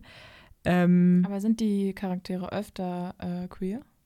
Ja, oder es gibt queere Side-Characters. Ich weiß nicht genau, ich habe jetzt gerade nicht vor Augen, ob es eine Protagonistin gibt, die tatsächlich ähm, Nee, es gibt keine Protagonistin, die im Endeffekt in einer gleichberechtigten Beziehung landet, sondern es gibt auf jeden Fall Leute, die sowohl äh, heterosexuell sind als auch bisexuell als Protagonistin, aber es gibt auf jeden Fall auch ähm, homosexuelle Side-Characters, die auch irgendwie dann in, also deren Liebesbeziehungen werden auch explizit ähm, erläutert. Das heißt, der Umgang damit ist eigentlich sehr stilvoll, finde ich. Ich finde es ein bisschen schade, dass es im Endeffekt immer darauf hinausläuft, dass die Leute halt als Protagonistinnen dann doch irgendwie mit einem Kerl zusammenkommen. Keine Ahnung, fände ich vielleicht mal ganz spannend zu sehen, wie das wäre mit einer gleichgeschlechtlichen Beziehung. Vor allem, wenn man halt da offensichtlich schon so dieses Setup zu hat und irgendwie auch offensichtlich eine Affinität für. Ähm, Ellie, falls du uns hörst. Wollte ich auch gerade sagen. women loving women, wann? ähm, genau, aber das hast du eben gerade auch schon angesprochen ähm, der Umgang von Nolan mit der Sexualität ist eigentlich relativ gelassen. Vor allem vor dem Hintergrund, dass sich im Endeffekt herausstellt, dass er selber halt überhaupt noch gar keine Erfahrung hat. Ähm, was auch nicht gängig ist, finde ich. Also gerade in Literatur wird so Jungfräulichkeit bei Männern nie thematisiert.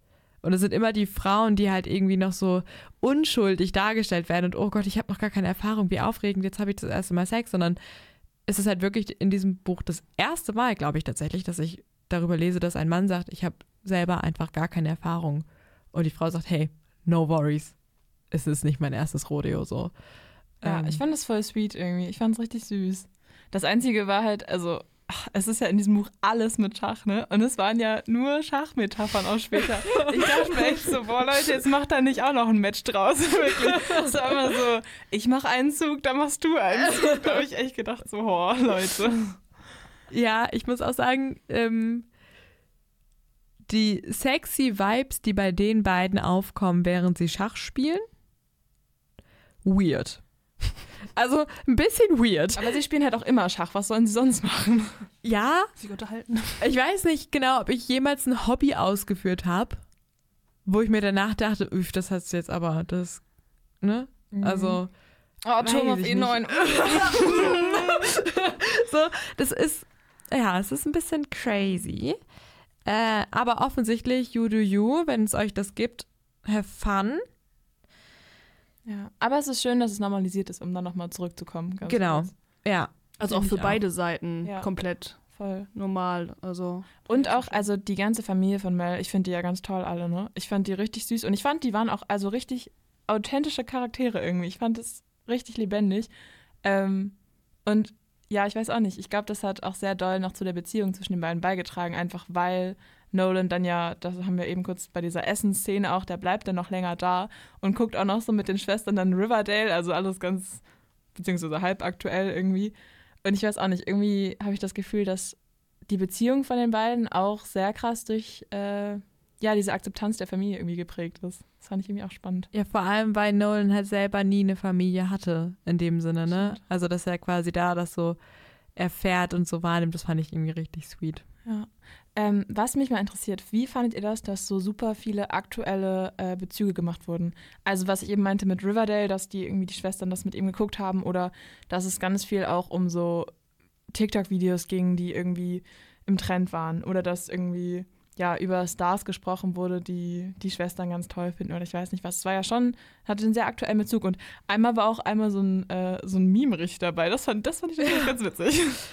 ähm, es ist tatsächlich sehr Hazelwood-y. Also es ist sehr ihr Ding. Mhm. Das macht die sehr viel. ich finde es eigentlich immer ganz charmant. Ich finde es irgendwie ganz lustig. Ich glaube aber halt, dass es dadurch die Bücher sehr schnell altern lässt. Also ähm, es wird dadurch kein Klassiker werden können. Einfach so, weil Ja. das so krass an den Zeitgeist gerade gebunden ist und an so diese Popkultur der Zeit. Wenn ich das in zehn Jahren lesen werde, würde ich nichts von dem checken, vermutlich. Ähm, also, ja, weiß ich nicht. Ich glaube, dass das ähm, ist halt gerade so spannend für das Buch, weil das selber auch so ein Hype-Ding ist. Das ist auf jeden Fall nicht zeitlos, das Nee. stimmt. Und man muss halt auch so generell gut auf dem neuesten Stand sein. Also es kann auch sein, dass man damit auch leider nichts anfangen kann. Dann liest man sich das so durch und dann so, ja, okay, und jetzt? Ähm, Mhm. Also da muss man halt wirklich dann schon schauen, dass das auch passt. Ne? Aber ich glaube, Ja. wow, wir haben gerade angefangen. ähm, ich wollte nur kurz sagen, ich glaube, dass genau das aber dann auch die Zielgruppe abholt. Also, weil ich glaube, die Leute, die, also für die das Buch geschrieben ist, also ich schätze jetzt mal so Alter ähm, 14 bis 20 ja, ungefähr. Ja. Also Ja, schon breitere. Zielgruppe, aber eher, eher jüngere eher Leute, so ja. groß, äh, groß werdende, wie sagt man das denn? Äh, erwachsen werdende. Erwachsene, ja. Junge Erwachsene. Junge Ah. Erwachsene, genau. Ah. also ich glaube, für die ist es schon dann sehr passend. Und irgendwie, vielleicht vor allem für Leute, die jetzt gerade so mit dem Lesen anfangen, ist es, glaube ich, ganz cool auch dann, dass man irgendwie sowas wiederentdecken kann und sich da irgendwie so denkt, so, ah ja, den kenne ich oder, keine Ahnung, die berühmte Person, die finde ich auch richtig cool oder so. Deswegen, ich glaube, dafür so ist es ganz cool. Ja, weiß ich jetzt nicht. Ich glaube, mein Fall war es nicht ganz so. Ich fand es eigentlich schöner, wenn, ähm, wenn das ein bisschen zeitloser ist. Ja, ich glaube, diese breite, ähm, äh, diese breite Leserinschaft ist wa etwas, was Ellie Hazelwood natürlich total entgegenkommt. Ich glaube auch diese Affinität zu TikTok und auch gerade dadurch, dass sie halt so popkulturelle ähm, Verweise macht, bringt sie natürlich auch krass in den Hype nochmal. Ähm, und dazu muss man, diese Bücher, die sie gerade veröffentlicht, leben und sterben mit dem Hype. Also ähm, wenn die nicht auf Social Media so rauf und runter gefeiert werden würden, hätte sie, glaube ich, wenig Chancen. Was aber, glaube ich, auch gerade einfach in das Zeitalter ähm, sehr gut reinspielt, wo ja Lesen und auch gerade dieser Rom-Com-Hype immer größer wird. Da würde ich gleich gerne nochmal drauf zurückkommen, äh, weil mir das ein großes Anliegen ist. Aber bevor wir das machen, würde ich gerne noch einmal kurz ein bisschen den Plot abrunden, weil wir ja quasi äh, erst bei der Hälfte des Buches ungefähr sind und da passiert noch ganz, ganz viel. Ich würde sagen, wir kürzen das ein bisschen ab. Wir fassen einmal zusammen, äh, sie nimmt das Stipendium an, sie arbeitet ganz viel an ihren Skills und arbeitet sich hoch und kommt wirklich oben irgendwo an. Ne? Also sie landet wirklich in der Spitze ähm, dieser Schachwelt und ist da konfrontiert mit dem Sexismus, ähm, der diese Welt einfach prägt. Und ich würde gerne mal eure Gedanken dazu hören. Wie wurde das quasi vermittelt? Wie, wurde der, wie ist der Umgang damit? Und ja, wie kam das bei euch so an? Ähm, also erstmal muss man ja sagen, dass Mel auf jeden Fall eine der wenigen Frauen überhaupt ist, die jetzt so weit oben an der Spitze vom Schach irgendwie sind. Und ich finde, es wurde sehr gut vermittelt. Also es wurde vermittelt über Koch. Das ist äh, ein deutscher Schachspieler, der so den Antagonisten hier dargestellt hat und einfach ein Arschloch in Person ist und komplett sexistisch ist und auch äh, ja der Erzfeind von Nolan so ein bisschen. Also die beiden haben schon öfter so Turniere gespielt und Nolan hat natürlich immer gewonnen, weil er Nummer eins ist. Ja, aber Ähm, Koch ist auch die Nummer zwei. Das muss man Ja, genau. Stimmt, Koch ist die Nummer zwei. Also auch sehr weit oben, also auch ein sehr, sehr guter Schachspieler, aber halt menschlich total schrecklich. Und das äh, kriegt Mel halt auch sehr doll und sehr schnell zu spüren. Ähm, ja, und die beiden spielen auch gegeneinander in einem, ich weiß gerade gar nicht, wie das Turnier heißt. Das ist so ein großes Turnier, was quasi entscheidet, wer am Ende in dieser Champions League im Finale spielen kann. Ich glaube, es war das Challenger. Challenger-Turnier? Challengers? Genau, im Challenger, im Challenger-Turnier wird quasi der, die Person ausgelotet, die den World Champion auf die Probe stellen kann. Also das ist quasi der Vorläufer zur World Championship. Ähm, und da spielen, genau da spielen die beiden, also Mallory und, wie heißt der eigentlich mit Vornamen? Wer? Koch. Koch. Ich weiß nur, dass er deutsch sein soll, aber ich weiß nicht. Markus, Marken. Nee, das hieß der, so hieß der Opa, glaube ich. Ja, Koch. Wer auch immer er mit Vornamen heißt. Genau, und die spielen auf jeden Fall auch gegeneinander. Genau, und das Spiel äh, verliert Mallory auch. Das heißt, äh, sie kommt soweit erstmal nicht in dieses Championship-Finale gegen Nolan. Ähm, turns out, Plot Twist, dann ein bisschen später, ähm, Koch hat geschummelt und äh, wurde dann durch, also seine Anwälte konnten ihn auch nicht verteidigen und äh, durfte dann nicht antreten, wurde für die nächsten drei Jahre erstmal für Schach gesperrt. Und ja, ganz am Ende stehen dann Mallory und Nolan, wer hätte es gedacht, im Champions League-Finale und sollen gegeneinander antreten. Ich glaube, wir müssen da aufpassen. Das heißt nicht Champions League, sondern Oh. Championship, weil Champions League ist Fußball. scheiße. weißt du was? Schach, Sport, alles ist, ja, alles, alles eine das. Gleiche. Ihr wisst, was wir meinen. Ähm, genau. Aber zum Thema Sexismus eigentlich nochmal, das habe ich jetzt ein bisschen übersprungen, abgesehen davon, dass äh, ich gesagt habe, dass Koch ein Arschloch ist. also, Ja, sie hat sich ja dann auch angepasst. Also, wo die Turniere noch größer wurden, hat sie ja dann auch äh, längere Sachen angezogen. Vorher hatte sie, glaube ich, ein Sommerkleid oder so mal angehabt. Und nachdem sie dann halt diese Kommentare gespürt hat, hat sie sich ja auch dementsprechend. Also, ich glaube, vom Verhalten her hat sie sich, glaube ich, glaube ich, nicht großartig verändert, aber halt auf jeden Fall den Kleidungsstil angepasst, dass das jetzt nicht mehr so im Fokus ist. Ich fand es echt erstaunlich, wie gut oder wie nah mir das gegangen ist durch die sehr gute Vermittlung von dem Gefühl, was Mallory quasi davon trägt, dass sie halt, sobald sie da auftritt, wird sie dumm angemacht, sie kriegt irgendwie dumme Kommentare hinterhergerufen oder es wird halt komplett angezweifelt, dass sie es überhaupt kann, obwohl sie bewiesen hat, dass sie extrem gut ist in dem, was sie tut. Ähm, und ich glaube, was sich im Endeffekt herausstellt, ist, dass es halt, dass es diese Clique rund um Koch gibt, die tatsächlich das auch reproduzieren, diese, diesen Sexismus und diese Diskriminierung, aber dass es eben auch innerhalb der Welt des Schachs eine ganz große Gruppe an Menschen gibt, die da halt total gegen sind ähm, und die das selber auch total stört. Und ich glaube, das macht die Gruppe um Nolan halt umso attraktiver für sie, also so Found Family mäßig, so dass sie da halt quasi Leute kennenlernt, die halt genau das so stört, wie sie es auch stört und dass Nolan halt genau das ähm, auch total widerwärtig findet. So, das macht die, glaube ich, auch nochmal ein bisschen irgendwie so anziehender für Mel. Ähm, und genau, also ich glaube, dass ihr da extrem viele Steine in den Weg gestellt werden und dass sie extrem doll dadurch verunsichert wird, weil sie eh, wie wir es eben ja schon gesagt haben, anzweifelt, dass sie es überhaupt so gut kann. Ähm, und ich glaube, das spielt da krass mit rein. Voll. Und es gibt ja auch eine eigene Liga nur für Frauen. Ähm, das fand ich auch ganz spannend, wo sich auch unter den Frauen so die Geister scheiden. Also auf der einen Seite ist es halt so, ja, es ist irgendwie richtig cool, dass wir quasi nur unter Frauen spielen und dass wir nicht diesem Sexismus ausgesetzt sind und irgendwie einfach uns wohlfühlen mit den Leuten, mit denen wir spielen oder gegen die wir antreten. Und auf der anderen Seite ist es natürlich auch wieder so eine Abgrenzung zwischen dem, so ja, sind wir jetzt eine Liga unter denen oder brauchen wir eine eigene Liga, weil wir nicht äh, Liga, weil wir nicht so gut genug sind wie die Männer und da irgendwie nicht gegen ankommen können. So. Ähm, ja, das fand ich auch irgendwie spannend und vor allem auch ihr Coach, also Daphne, Daphne, ähm, die hat ja auch dieses, dieses Zugzwang, also diese, diesen Club gegründet, ähm, um auch, äh, ja, ihr jetzt, also zum Beispiel auch Mel oder auch anderen Frauen, äh, Unterstützung zu bieten und halt so ein bisschen, ja, zu stärken in dieser sehr männlich geprägten Schachwelt irgendwie. Das fand ich auch sehr stark. Also Daphne oder Daphne ist für mich auf jeden Fall auch eine coole, coole Powerfrau. Voll, ja. Ich finde es irgendwie spannend, wie das so dargestellt wird, dass man quasi, oder wie das Konzept von Weiblichkeit in dem Moment dargestellt wird, wo ähm, Mel anfängt, sich selber so ein bisschen zurückzunehmen, weil sie Angst hat, durch ihre weibliche, durch ihr weibliches Auftreten halt benachteiligt zu werden. Ähm, und dass sie dann so bereitwillig sagt, okay, dann ziehe ich mir jetzt was anderes an. Offensichtlich überhaupt kein Wurf- Vorwurf, kann ich voll verstehen, dass man sagt, hey, ich fühle mich unwohl damit, deswegen ziehe ich mir jetzt was anderes an. Aber ich finde es irgendwie schade, dass es im Endeffekt darauf hinausläuft, dass sie quasi gewinnen, die anderen. Also in Anführungsstrichen, ne? Dass es dann, dass es dazu führt, dass sie sich tatsächlich irgendwie verändert ähm, in, ihr, in ihrem Auftreten. Das finde ich irgendwie ein bisschen, ja, hat mich so ein bisschen traurig gemacht. Vor allem, weil das sehr wenig äh, detailliert quasi behandelt wurde.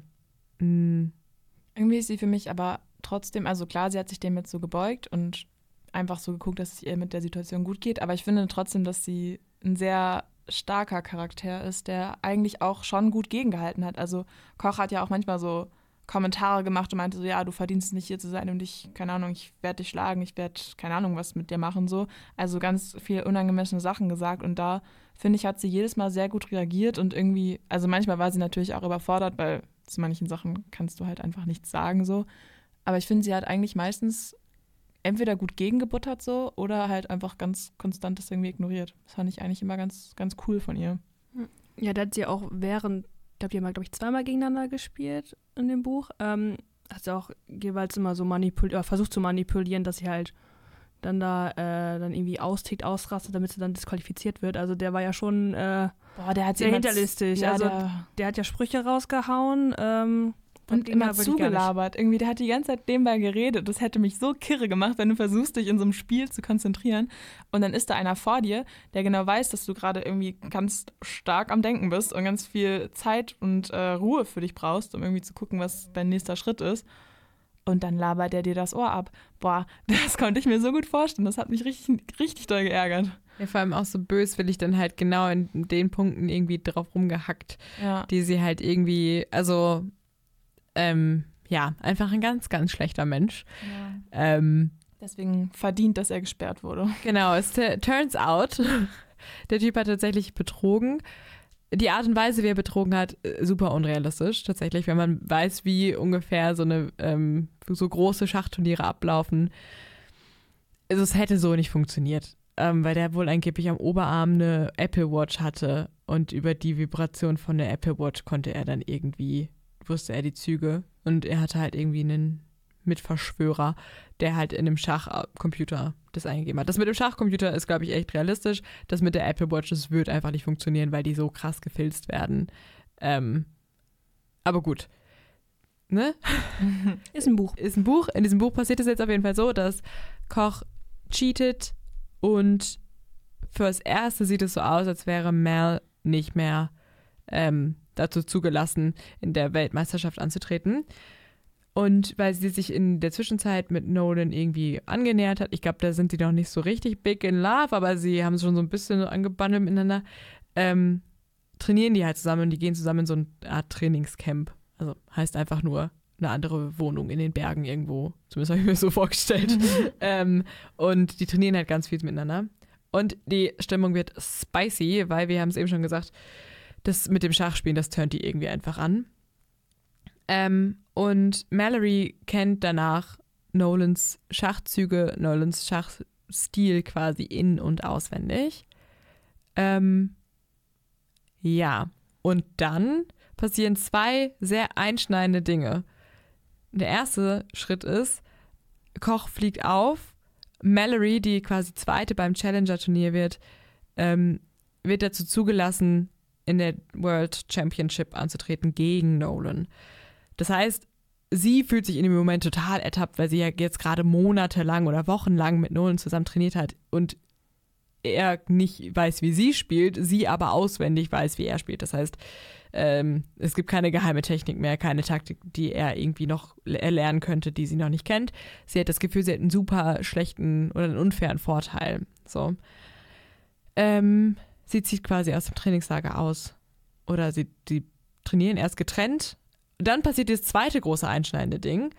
Und zwar, Mallory findet heraus, dass ihr Stipendium von Nolan finanziert wurde. Und das hat er ihr nie gesagt, das hat niemand ihr jemals gesagt. Und sie fühlt sich extrem hintergangen. Und die beiden trennen sich und es gehen, die gehen ihre eigenen Wege bis zum Tag vor der Weltmeisterschaft. Frage. Wie legitim fandet ihr die Reaktion? Wie angemessen fandet ihr das? Und hättet ihr auch Schluss gemacht?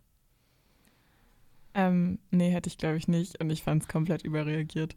Also ich konnte mich in dem Moment irgendwie, also ich habe es schon verstanden, aber ich konnte mich in dem Moment nicht mit Mallory so identifizieren, weil ich glaube, ich persönlich einfach sehr anders reagiert hätte. Ich glaube, ich hätte viel mehr das Gespräch gesucht und ähm, auch noch versucht zu erklären, warum das für mich gerade so ein Problem ist, dass ich jetzt von Nolan oder dass sie dann von Nolan finanziert wurde. Ähm, und das ist ja irgendwie alles gar nicht aufgekommen. Also die hatten gar kein klärendes Gespräch. Sie hat einfach nur gezeigt, so, boah, ähm, ich fühle mich mega hintergangen. Ich finde es richtig kacke, wieso hat mir das keiner gesagt? Ähm, und hat sich irgendwie so gekauft gefühlt.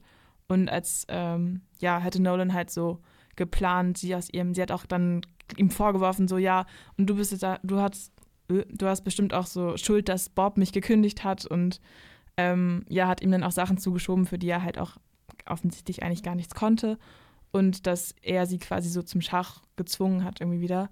Und also ich kann es schon ein bisschen verstehen, dass sie dann, also dass sie das so überrumpelt hat, dass sie es nicht erwartet hat und dass sie sich da kurz betrogen gefühlt hat, aber ich fand insgesamt die ganze Reaktion, es war eine sehr dramatische Szene und ich fand es schon ein bisschen doll, weil also die beiden haben sich gern, die hätten mal ein bisschen mehr miteinander reden können und ähm, an sich, ja klar, der hat jetzt, also ich meine, Nolan hat einfach das Geld und sie hat halt kein Geld zu dem Zeitpunkt auf jeden Fall noch nicht gehabt. Und das ist einfach ein sehr großes Thema bei den beiden, ähm, was ja auch immer wieder irgendwie so aufgeprallt ist, aber ich fand es schon ein bisschen übertrieben, muss ich sagen. Ja, was die ihm auch so da an den Kopf geworfen hat und also wirklich die kompletten Vorwürfe oder dass ähm, er sie dann extra das, also dass er das Stipendium für sie gezahlt hat, damit er sich dann seine Gegnerin aussuchen kann oder so. Also so richtig verkopft fand ich einfach alles, wie die mhm. da wirklich so, ähm, so darüber nachgedacht hat, okay, warum hat er das gemacht? Also, dass er so hinterlistige Gedanken irgendwie gehabt hätte, ähm, fand ich irgendwie teilweise kam es so ein bisschen rüber. Ähm, ja, aber andererseits wurde ja auch im Buch erwähnt, weiß nicht, wie weit man ihr das vorwerfen kann, aber sie hat halt auch wirklich nie gefragt, von wem das Geld kommt. Und das ja. Geld kommt. Also natürlich ein Stipendium, ich würde vielleicht auch nicht unbedingt hinterfragen, also hinterfragen, von wo das Geld kommt, aber dann kam es raus und dann war es auf einmal so total schockiert. Das fand ich dann irgendwie so ein bisschen widersprüchlich. Ja, es wurde ja auch immer gesagt, dass ähm, Mel irgendwie so da, dazu tendiert, Personen eher zu verlassen, bevor sie selbst verlassen wird, was ja auch wieder so eine Folge von ihrer Familiengeschichte sein kann und von der Beziehung zu ihrem Vater, beziehungsweise was da so passiert ist. Ja, ich weiß auch nicht, irgendwie fand ich es trotzdem einfach ein bisschen übertrieben. Also. Ja, oder vielleicht auch einfach dieser Kontrollverlust. War es vielleicht, dass sie das nicht kontrollieren konnte, vielleicht auch so ein bisschen? Dass er das so ein bisschen gelenkt hat dann? Ja, das kann schon sein, weil er halt, also er hat ja einfach die Machtposition, er hat viel mehr Geld, er ist, er ist die Person gewesen, die sie ja dann indirekt wieder in diese Schachwelt rein katapultiert hat. Also nicht so richtig, aber ein bisschen. Ich weiß nicht. Naja, aber bei dir, wie war es bei dir? Konntest du es nachvollziehen? Mm, also ich kann nachvollziehen, dass man sich davon nicht vielleicht, also nicht unbedingt verletzt fühlt, aber ich kann auf jeden Fall verstehen, dass es einen schockiert. Ähm, ich muss sagen, ich fand diese super krasse Reaktion, die sie hatte, ein bisschen verfrüht, weil ich glaube, ähm, auch hier ein klärendes Gespräch. So, Sis, du musst einfach ein bisschen in deiner Kommunikation üben. Ich weiß nicht, wie oft ich das noch sagen soll. Ähm, aber Therapy, you need it, look it up. Ähm, und ich glaube wirklich, dass ich kann, also ich kann nachvollziehen, dass sie dieses Gefühl der Unterlegenheit nicht abkann oder das Gefühl der Abhängigkeit, weil sie halt jemand ist, der Abhängigkeit und diese Verbindung zu Menschen so krass fürchtet. Ich kann das schon verstehen. Ich kann nicht verstehen, dass es darin resultiert, dass sie so ein krasses Temper-Tantrum schmeißt, weil sie ist ja wirklich extrem emotional, extrem persönlich. Und Hut ab von Nolan, dass der nicht irgendwie danach nie wieder mit ihr reden will. So, weil das wäre, glaube ich, ein Schritt gewesen, den ich ähm, vielleicht vorgezogen hätte in der Situation, so, wow, du hast mich gerade so krass angegangen. Ich weiß nicht, was hätte passieren müssen, um, damit ich so eine Entschuldigung annehme, weil das war schon wirklich hart. Ähm, aber ja, das ist auch wieder Schema F bei so Romcoms, dass es immer so ein, ein Pre-Happy End Breakup gibt. Ähm, wo man quasi, wo das Paar noch einmal an so einem großen Scheidepunkt steht und man sich gerade noch mal irgendwie man trennt sich nochmal und nur um dann zu merken, es ist doch die große Liebe. Ja, es hat mich nicht überrascht, dass das kam. Ich fand es trotzdem ein bisschen, mh, mm, ja, nicht so super eingängig, muss ich sagen. Ja, ich meine, also sonst wäre ja auch alles komplett happy gewesen. Sonst, also irgendwas hätte ja, musste ja auch noch schief gehen. Deswegen, also ich habe auch schon damit gerechnet, dass jetzt noch irgendwas passiert. Ähm, das war jetzt vielleicht ein bisschen drüber so, keine Ahnung. Aber ähm, irgendwie passt es halt auch zu ihrer Rolle. Ich weiß auch nicht. Also nur weil ich mich da jetzt nicht mit identifizieren kann, denke ich mir halt so, irgendwie passt das ja auch ein bisschen zu Mel. Aber ja, also ich finde, also die ganze Struktur von dem Buch ist halt, also obwohl ich die anderen Bücher von ihr nicht gelesen habe, ist es schon sehr vorhersehbar. Ja, ähm, ich glaube, das ist einfach sehr gängig für das Genre. Ja. Ähm, nachdem diese Trennung stattfindet, und irgendwie bevor sie zur der Weltmeisterschaft geht, offensichtlich irgendwann in dieser Zeit fliegt alles auf. Ähm, und die ganze Familie findet heraus, dass die mittlerweile einfach Schach-Champion ist und extrem gut ist. Ähm, und es kommt endlich, endlich zu der Aussprache zwischen, den El zwischen der Mutter äh, und den Geschwistern. Und es wird endlich mal gesagt, hey Mel, bitte, wir brauchen dich nicht als Mutter, wir brauchen dich nicht als Erziehungsberechtigte, dich trifft keine Schuld und du trägst keine Verantwortung. Wir sind sauer, weil du uns nicht mehr behandelst wie deine Schwestern. Wir sind sauer, dass du uns so bevormundest. Deswegen sind wir dir irgendwie gegenüber kühl gewesen, nicht weil wir die Schuld geben. Die Mutter sagt, hey, ich bin die Mutter, ich bin die Erwachsene, ich weiß, es ist alles gerade nicht so einfach, aber mit dem Geld, was Mel irgendwie verdient hat, konnten sie sich bessere Medikamente leisten. Das heißt, ähm, auch hier Healthcare System in Amerika schwieriges Thema, was wir jetzt auch noch sehr breit austreten könnten, aber ähm, davon ist es offensichtlich abhängig gewesen, dass die Mutter auch wieder die Rolle einnehmen kann, die sie eigentlich einnehmen sollte in dieser Dynamik und so weiter. Und das Ganze klärt sich so ein bisschen. Dann reisen die nach. Äh, Venedig? Nee. Ah, nee. ah, ja, stimmt. Venedig, Gut, Finale ist doch Weltmeisterschaft. in Ja, das ist in. Venedig. Ja. Ja, auf jeden Fall extrem schön. ja. Riesengroßer Palast. Mm, mm, mm. Ähm, Familie ist mit am Start, alles richtig toll. Und dann gibt es endlich die große Aussprache auch zwischen Mel und Nolan. Easton taucht auch noch wieder auf. Die beiden vertragen sich auch wieder, sind wieder Besties äh, und alles, ja, geht den gewohnten Gang zum Happy End. Ähm, ja, wie schön. Findet ihr, die beiden geben ein gutes Paar ab? Ähm, ja, doch. Im Großen und Ganzen, ja, die haben auf jeden Fall ja den gleichen Job jetzt erstmal. grundsätzlich die gleiche Leidenschaft, grundsätzlich beide ein Familientrauma, ähm, können sich da auf jeden Fall gegenseitig helfen. Und ich finde äh, Nolan irgendwie auch ganz cool. Ich finde, er ist sehr verständnisvoll, sehr liebevoll. Ich fand den schon sehr gut. Und Mel, glaube ich, kann das auch sein. Ich finde, sie hat es jetzt in dem Buch ganz oft nicht so zeigen können. Aber ich glaube schon, dass die beiden sich ganz gut ergänzen würden. Ja, ich finde auch, die sind ein ganz süßes Paar und das passt auch noch perfekt mit der Familie von Mel einfach zusammen. Also es ist irgendwie so ein Perfect Match, so irgendwie auf allen Ebenen so am Ende, dass es einfach auch mit der Familie so gut äh, geklickt hat, würde ich jetzt mal sagen. Ähm, und ja, einfach diese Leidenschaft, dass die beide so gerne Schach spielen und sich einfach darüber halt dann den ganzen Tag unterhalten können und so. Finde ich schon, dass das echt äh, sehr, sehr gut passt zwischen den beiden. Und was ich ganz cool fand, war, das Ende ist ja dann diese, ich wollte schon wieder Champions League sagen, Championship. Also das, äh, die Weltmeisterschaft quasi ist dann ja so das Ende vom Buch auch. Und da fand ich es ganz cool, weil da dann halt nicht, also das sind zwölf Spiele, dass da dann nicht jedes Spiel gesagt wurde, ja, und das hat dann Nolan gewonnen und das hat äh, Mel gewonnen und keine Ahnung, so ist, geht's aus. Sondern, also die haben alle elf Spiele erstmal unentschieden gespielt. Macht natürlich super spannend bis zum Ende. Ähm, ja, und im Endeffekt hat Mel aber dann sogar gewonnen. Fandet ihr das vorhersehbar? Ja, ich habe es mir schon so ein bisschen gedacht. Ich habe es mir auch gedacht. Ich fand es aber schön, dass es damit endet, dass sie sich über dem Schachbrett küssen. Also so, wo sich normalerweise so höchstens mal die Hand gegeben wird, ähm, haben die sich dann irgendwie vor alle Augen geküsst und dann war es öffentlich und keine Ahnung, das fand ich irgendwie sweet. Ähm, nicht besonders professionell, aber sweet. und ähm, ich muss sagen, ich fand es irgendwie, ich fand es, es war ein, ein rundes Ende. Ich fand das irgendwie schön. Ich fand das schön, dass sie über ihre Passion zu Schach zusammengekommen sind, dass sie sich da so gefunden haben, dass sie sich gegenseitig dabei so noch so viel beibringen konnten. Ähm, und ja, ich fand das irgendwie angemessen, dass Mel das gewinnt. Ich fand es angemessen, dass sie gegeneinander spielen und irgendwie fand ich es einfach schön.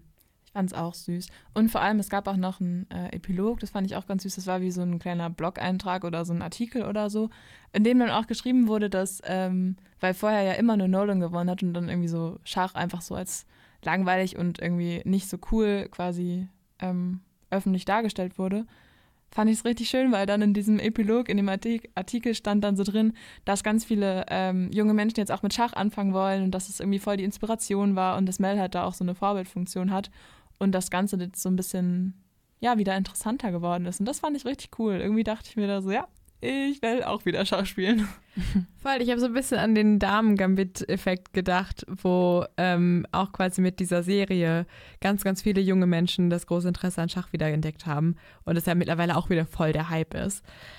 Speaking of Hype, das ist ein richtig guter Bogen, den ich gerne noch fassen würde, und zwar zum Thema TikTok Rom-Com-Hype. Wir haben es eben gerade schon mal angeschnitten. Ähm, die, diese Bücher, diese Art von Buch, geht gerade im Internet auf und ab und es wird so krass gehypt. Und ich frage mich so ein bisschen, oder ich würde euch gerne mal fragen, wie ihr dazu steht. Was habt ihr da so für Gedanken zu, dass es quasi mittlerweile so eine krasse Kommerzialisierung ist oder dass es auch so eine, ich würde sagen mal, Hot Girlification ist von ähm, so einer bestimmten Art vom Buch, aber auch vom Lesen an sich? Ich weiß nicht, also ich habe, äh, ich lese sehr viele verschiedene Genres so, deswegen ich bin gar nicht so in diesem Rom-Com komplett drin. Ähm, deswegen fand ich es ganz cool, dass mich das, das so ein bisschen hingeführt hat. Ähm, ja, also ich finde es cool, dass es auf Social Media und so jetzt auch so ein bisschen in Richtung, es gibt ja auch so Book Talk und sowas, wo dann halt solche Bücher gehypt werden. Und irgendwie finde ich das ganz cool, weil ich finde, das motiviert auch zum Lesen. Und das sind halt jetzt schon eher alles leichte Bücher, die man, glaube ich, nicht unbedingt lesen muss. Also ich meine, wenn du es nicht gelesen hast, dann verpasst du jetzt nicht dein, vielleicht dein neues Lieblingsbuch, ich weiß nicht. Von mir wird es das, glaube ich, nicht. Aber ähm, ja, keine Ahnung. Insgesamt finde ich es cool, dass das auf Social Media so aufbereitet wird, weil das, glaube ich, sehr doll zum Lesen auch motivieren kann und irgendwie auch verbindet, wenn dann irgendwie die gleichen Bücher gerade trenden, dann lesen das ganz viele Leute, können drüber reden. Finde ich irgendwie eigentlich ganz cool. Ja, ich finde es auch ganz schön, dass auch ähm, so Autoren einfach mehr wieder in den Fokus rücken oder generell auch lesen durch so BookTalk oder Bookstagram, also auf Instagram und auf TikTok, wo halt dann ganze Zeit über Bücher gesprochen wird. Ähm, weil für die das ja auch schon sehr, sehr wichtig ist, dass sie da auch äh, gut dran Geld verdienen, weil die irgendwie pro Buch angeblich immer nur so 80 Cent oder so bekommen. Keine Ahnung, ob das jetzt stimmt. Ich weiß es nicht. Ähm, und also ich finde es schön, dass einfach generell Buchlesen einfach mehr wieder im Hype ist. Also nicht nur so Rom-Com und Romance, natürlich ist das auch schön. Ich lese das selber auch sehr, sehr gerne. Ähm, bin da leider auch, so in Anführungszeichen leider auch so ein bisschen reingerutscht und komme da auch nicht mehr so richtig raus. Aber andere, die entdecken dann für sich auch das Lesen ähm, wieder oder einfach auch dann andere Genre. Also ich finde es einfach, so ein Buch wie Check und Mate ist einfach ein schöner Einstieg, finde ich. Und wenn man dann merkt, okay, ich lese zwar ganz gerne, aber nicht unbedingt das Genre, dass man dann vielleicht auch andere Sachen ausprobiert. Deswegen finde ich das eigentlich doch schon, ähm, sehe ich das alles aus einer positiven Seite, ähm, dass sowas einfach äh, wieder im Hype ist.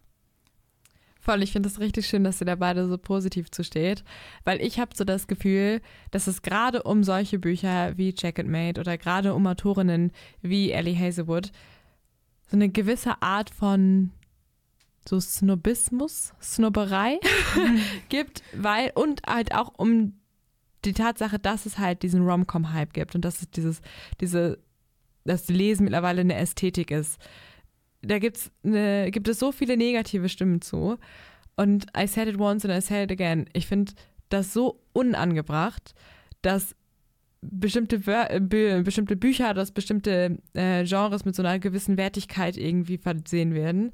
Und dass es Menschen gibt, die sagen, wenn man ähm, nicht mindestens seine zehn liebsten Klassiker aufsagen kann oder nicht jeden Tag nur Non-Fiction liest, dann ist man kein richtiger Leser oder keine richtige Leserin und so weiter. Das finde ich so unangemessen, weil ich finde, die Zeit, wo Lesen und Bücher an sich ein Statussymbol waren und das, das so ein Prestigeding ist, ist heute so lange hinter uns liegen und deswegen, ja, ich finde das richtig, richtig cool. Ich finde es richtig, richtig toll, dass es junge, gerade weibliche Personen sind, die damit nicht nur eine Community schaffen, die nicht nur viel, viel mehr lesen, sondern auch, dass sie damit fett Asche machen. Do your, do your thing. So, ich finde es so wichtig, ich finde es so schön, ich finde es auch cool, dass wir hier uns irgendwie den Raum und die Zeit dafür nehmen, auch eben solche Bücher zu besprechen, weil Lesen halt auch Entertainment sein soll und nicht nur, ähm, ja, irgendwie einen Bildungsauftrag hat. Und ja, deswegen äh, finde ich es richtig, richtig cool, dass wir das Buch jetzt besprochen haben. Ich finde es voll cool, dass du das, äh, du hast es gerade sehr gut in Worte gefasst, weil ich habe manchmal so diesen Druck, dass ich das Gefühl habe, ich muss jetzt mal, also ich muss jetzt mal wieder was lesen, was mich so bildet oder wo ich irgendwie das Gefühl habe, so ja, das sind Bücher, die muss man gelesen haben, halt so Klassiker oder so. Und ich finde, das hast du gerade irgendwie sehr gut in Worte gefasst, dass es halt auch einfach ähm, nicht so gewertet werden soll und dass es auch einfach Spaß macht, leichte Bücher zu lesen, die irgendwie einem gerade gefallen und einem gerade gut tun, dass man sich irgendwie nicht so rechtfertigen muss oder irgendwie sagen muss, ja, ich ähm, lese jetzt einmal im Jahr einen Klassiker, damit ich sagen kann, ich bin eine echte Leseratte. So, keine Ahnung. Fände ich, hast du gerade ganz cool ausgedrückt. Voll, weil ich finde halt im Endeffekt ist Komplexität nicht das gleiche wie Wertigkeit. Und nur weil, also sorry, aber wenn du draußen sitzt und sagst, mein Lieblingsbuch ist Withering Heights von Bronte oder keine Ahnung, du jeden Tag Berthold Brecht drauf und runter liest und dir geht dabei einer ab, good for you, so. Freut mich wirklich. Also, ich meine es ist total toll. Aber wenn jemand da draußen sitzt und den ganzen Tag nur TikTok-Bücher liest und das Gefühl hat, man muss sich dafür rechtfertigen, so, fühlt euch dafür nicht schlecht. Ich finde es richtig, richtig cool, dass das ein Ding ist. Ich finde es richtig, richtig cool, dass TikTok damit irgendwie das Lesen an sich mittlerweile so glorifiziert hat und es weggegangen ist von nur die Nerds und die bisschen einsamen Kids lesen viel. So, deswegen, ja, ich bin da sehr passionate, was das angeht. deswegen war mir das wichtig, jetzt hier nochmal anzubringen. Aber mit Blick auf die Uhr würde ich sagen, seid ihr bereit für ein kleines Resümee? Gute Seiten, schlechte Seiten. Ihr Lieben, wer fängt denn mal an? Ja, ich kann gerne anfangen. Ähm, ja, ich hatte es ja gerade schon mal kurz angesprochen. Also ist so ein klassisches Buch, was ich auch generell in meiner Freizeit lese. Ähm, dementsprechend hat es mir auch sehr, sehr gut gefallen insgesamt. Ich bin da auch, ich glaube, die ersten paar Seiten habe ich ein bisschen gebraucht, um reinzukommen, aber dann bin ich da so durchgerusht. Ähm, konnte auch nichts anderes denken, als dieses Buch zu finden, ehrlich gesagt. Ähm, genau. Also ein bisschen, das Einzige, was mir so ein bisschen gestört war halt so Mels Verhalten ähm, genau, aber sonst insgesamt hat es mir sehr gefallen, weil ich lese halt solche Bücher sehr gerne. Ähm, genau, und mehr habe ich jetzt eigentlich auch erstmal nicht kritisch zu, zu sagen. Hast du gar keine schlechten Seiten? Wortwitz. Ähm, ja, es ist einfach typisch, die ganzen Klischees wieder erfüllt hat. Ähm, aber also du musst dir auch keine ausdenken. Wenn du keine hast, ist ja voll gut fürs Buch. Also sonst fällt mir halt wirklich erstmal nichts ein. Okay, nice. Ähm, also ich fand es auch, erstmal grundsätzlich fand ich es auf jeden Fall gut. Ähm, ich fand es cool, dass man da so leicht durchkommt, dass es irgendwie so leicht zu lesen ist und das irgendwie, ja, es macht einfach Spaß. Das ist irgendwie so ein Flow gewesen. Ich habe das auch voll schnell irgendwie durchgelesen, hätte ich eigentlich gar nicht so gedacht, aber fand ich irgendwie richtig cool. Ähm, und man lernt ein bisschen was über Schach auch, fand ich irgendwie ganz süß. Man kommt so ein bisschen in diese Welt rein. Ähm, ja, deswegen, also ich fand es grundsätzlich erstmal sehr gut. Ich muss sagen, ich, ich habe schon ein paar Kritikpunkte, einfach weil mich das ein bisschen gestört hat, dass es halt so auf jung gemacht wurde und dass halt so diese Anspielung mit ähm, irgendwelchen Memes oder TikTok oder so fand ich manchmal richtig cool und manchmal so ein bisschen drüber einfach.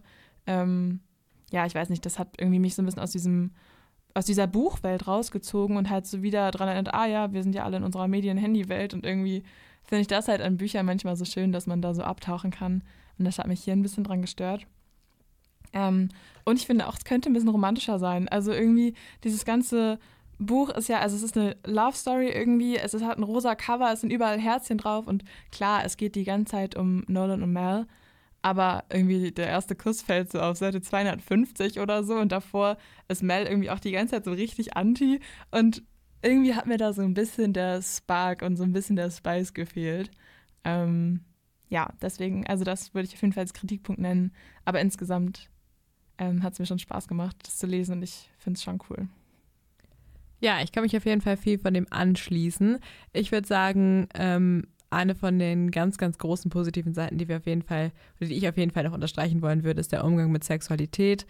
Ähm, ich glaube, das ist wieder extrem gut gelungen. Ich glaube, das ist äh, mit sehr viel Feingefühl und sehr viel Verständnis der Thematik gegenüber ähm, hier umgesetzt worden. Ähm, ja, und ich finde auch, um ehrlich zu sein, Nolan ein bisschen süß. also ich muss sagen, ich fand den äh, als Charakter sehr attraktiv. Ich weiß nicht, ob ihr das habt, aber so Book Boyfriends manchmal, mh, hm, das macht was mit mir. Ähm, zu den schlechten Seiten.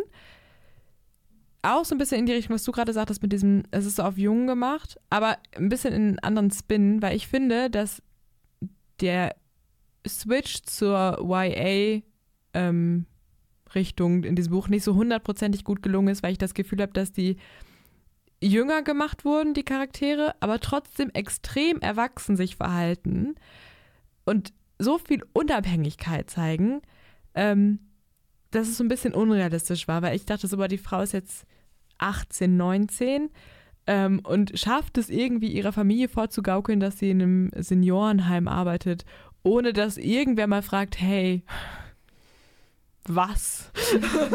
so, ähm, also ich fand, da war so ein bisschen so eine Diskrepanz zwischen dem tatsächlichen Alter und dem, wie sie sich verhalten haben. Das ist natürlich auch ein bisschen der um, den Umständen geschuldet und so, aber mh, mm, ja, das ist irgendwie was, was mir so ein bisschen negativ aufgefallen ist. Und auch dieses, was du eben meintest, es ist nicht so super romantisch, weil ich, und das habe ich am Anfang der Geschichte auch, äh, der, der, der äh, Folge auch schon gesagt, ich finde, so diese Entwicklung in der romantischen Beziehung zwischen den beiden, die geht so ein bisschen darin verloren, dass halt sowas wie dieses Trainingslager, was sie zusammen machen, halt so krass abgekürzt ist, wo sich das halt alles so erst noch so richtig entwickelt. Ähm, das heißt, das hätte ein bisschen mehr ausgeschmückt werden können. Aber ja, das ist für mich mehr so ein nebensächlicher Aspekt. Und deswegen würde ich jetzt noch einmal fragen, würdet ihr das Ganze denn weiterempfehlen? Definitiv. Ja, ich auch. Also ich glaube, ich würde dazu sagen, dass es nicht so romantisch ist, wie das Cover aussieht. Ähm, falls man sich jetzt ähm, ja ein richtig, richtig, äh, so eine richtige Romance wünscht. Aber insgesamt finde ich es auf jeden Fall, hat es Spaß gemacht zu lesen. Und ja, ich fand's cool. Also ich finde auch besonders für so Leute, die entweder lange nicht mehr gelesen haben und mit dem Lesen anfangen wollen, ist das super. Ähm, oder halt so eine typische Leseflaute hatten, ist das Buch halt top, weil man halt so schnell da durchkommt. Und dann halt nochmal so ein cooles Thema wie Schach einfach thematisiert wird. Ähm, was jetzt auch nicht so gang und, also so gängig ist in Büchern. Deswegen ähm, finde ich das nochmal wichtig hervorzuheben. Ja, voll. Ich würde es auch weiterempfehlen. Ich habe sogar schon weiterempfohlen. äh, in meinem Freundeskreis ähm, schicken wir uns immer so die Bücher, die wir gerade lesen und die wir gerade feiern. Ähm, und er hat das so richtig gut reingefasst. Also das ist tatsächlich auch was, was bei meinen Freundinnen wirklich gut ankommt. Ähm, und ja, eine uneingeschränkte Leseempfehlung von dem von allen Seiten Team. Das haben wir auch nicht alle Tage. Ich hoffe, ihr hattet eine gute Zeit. Habt ihr noch irgendwelche abschließenden Wörter oder seid ihr, seid ihr Ähm, bedient? Ellie, nächstes Mal eine äh, lesbische oder schwule Story oder allgemein queere Story wäre cool. Und ein bisschen mehr Liebe. Perfekt, alles klar.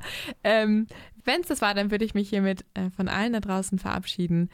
Und ja, ich hoffe, ihr hattet einen wunderschönen Valentinstag an alle, die feiern ähm, oder gefeiert haben. Und ich freue mich, wenn ihr nächsten Monat wieder dabei seid und wieder einschaltet. Bis dahin. Ciao. Tschüss. Tschüss. Das war der Bücherpodcast von allen Seiten. Alle Folgen gibt's zum Nachhören auf radioq.de und Spotify.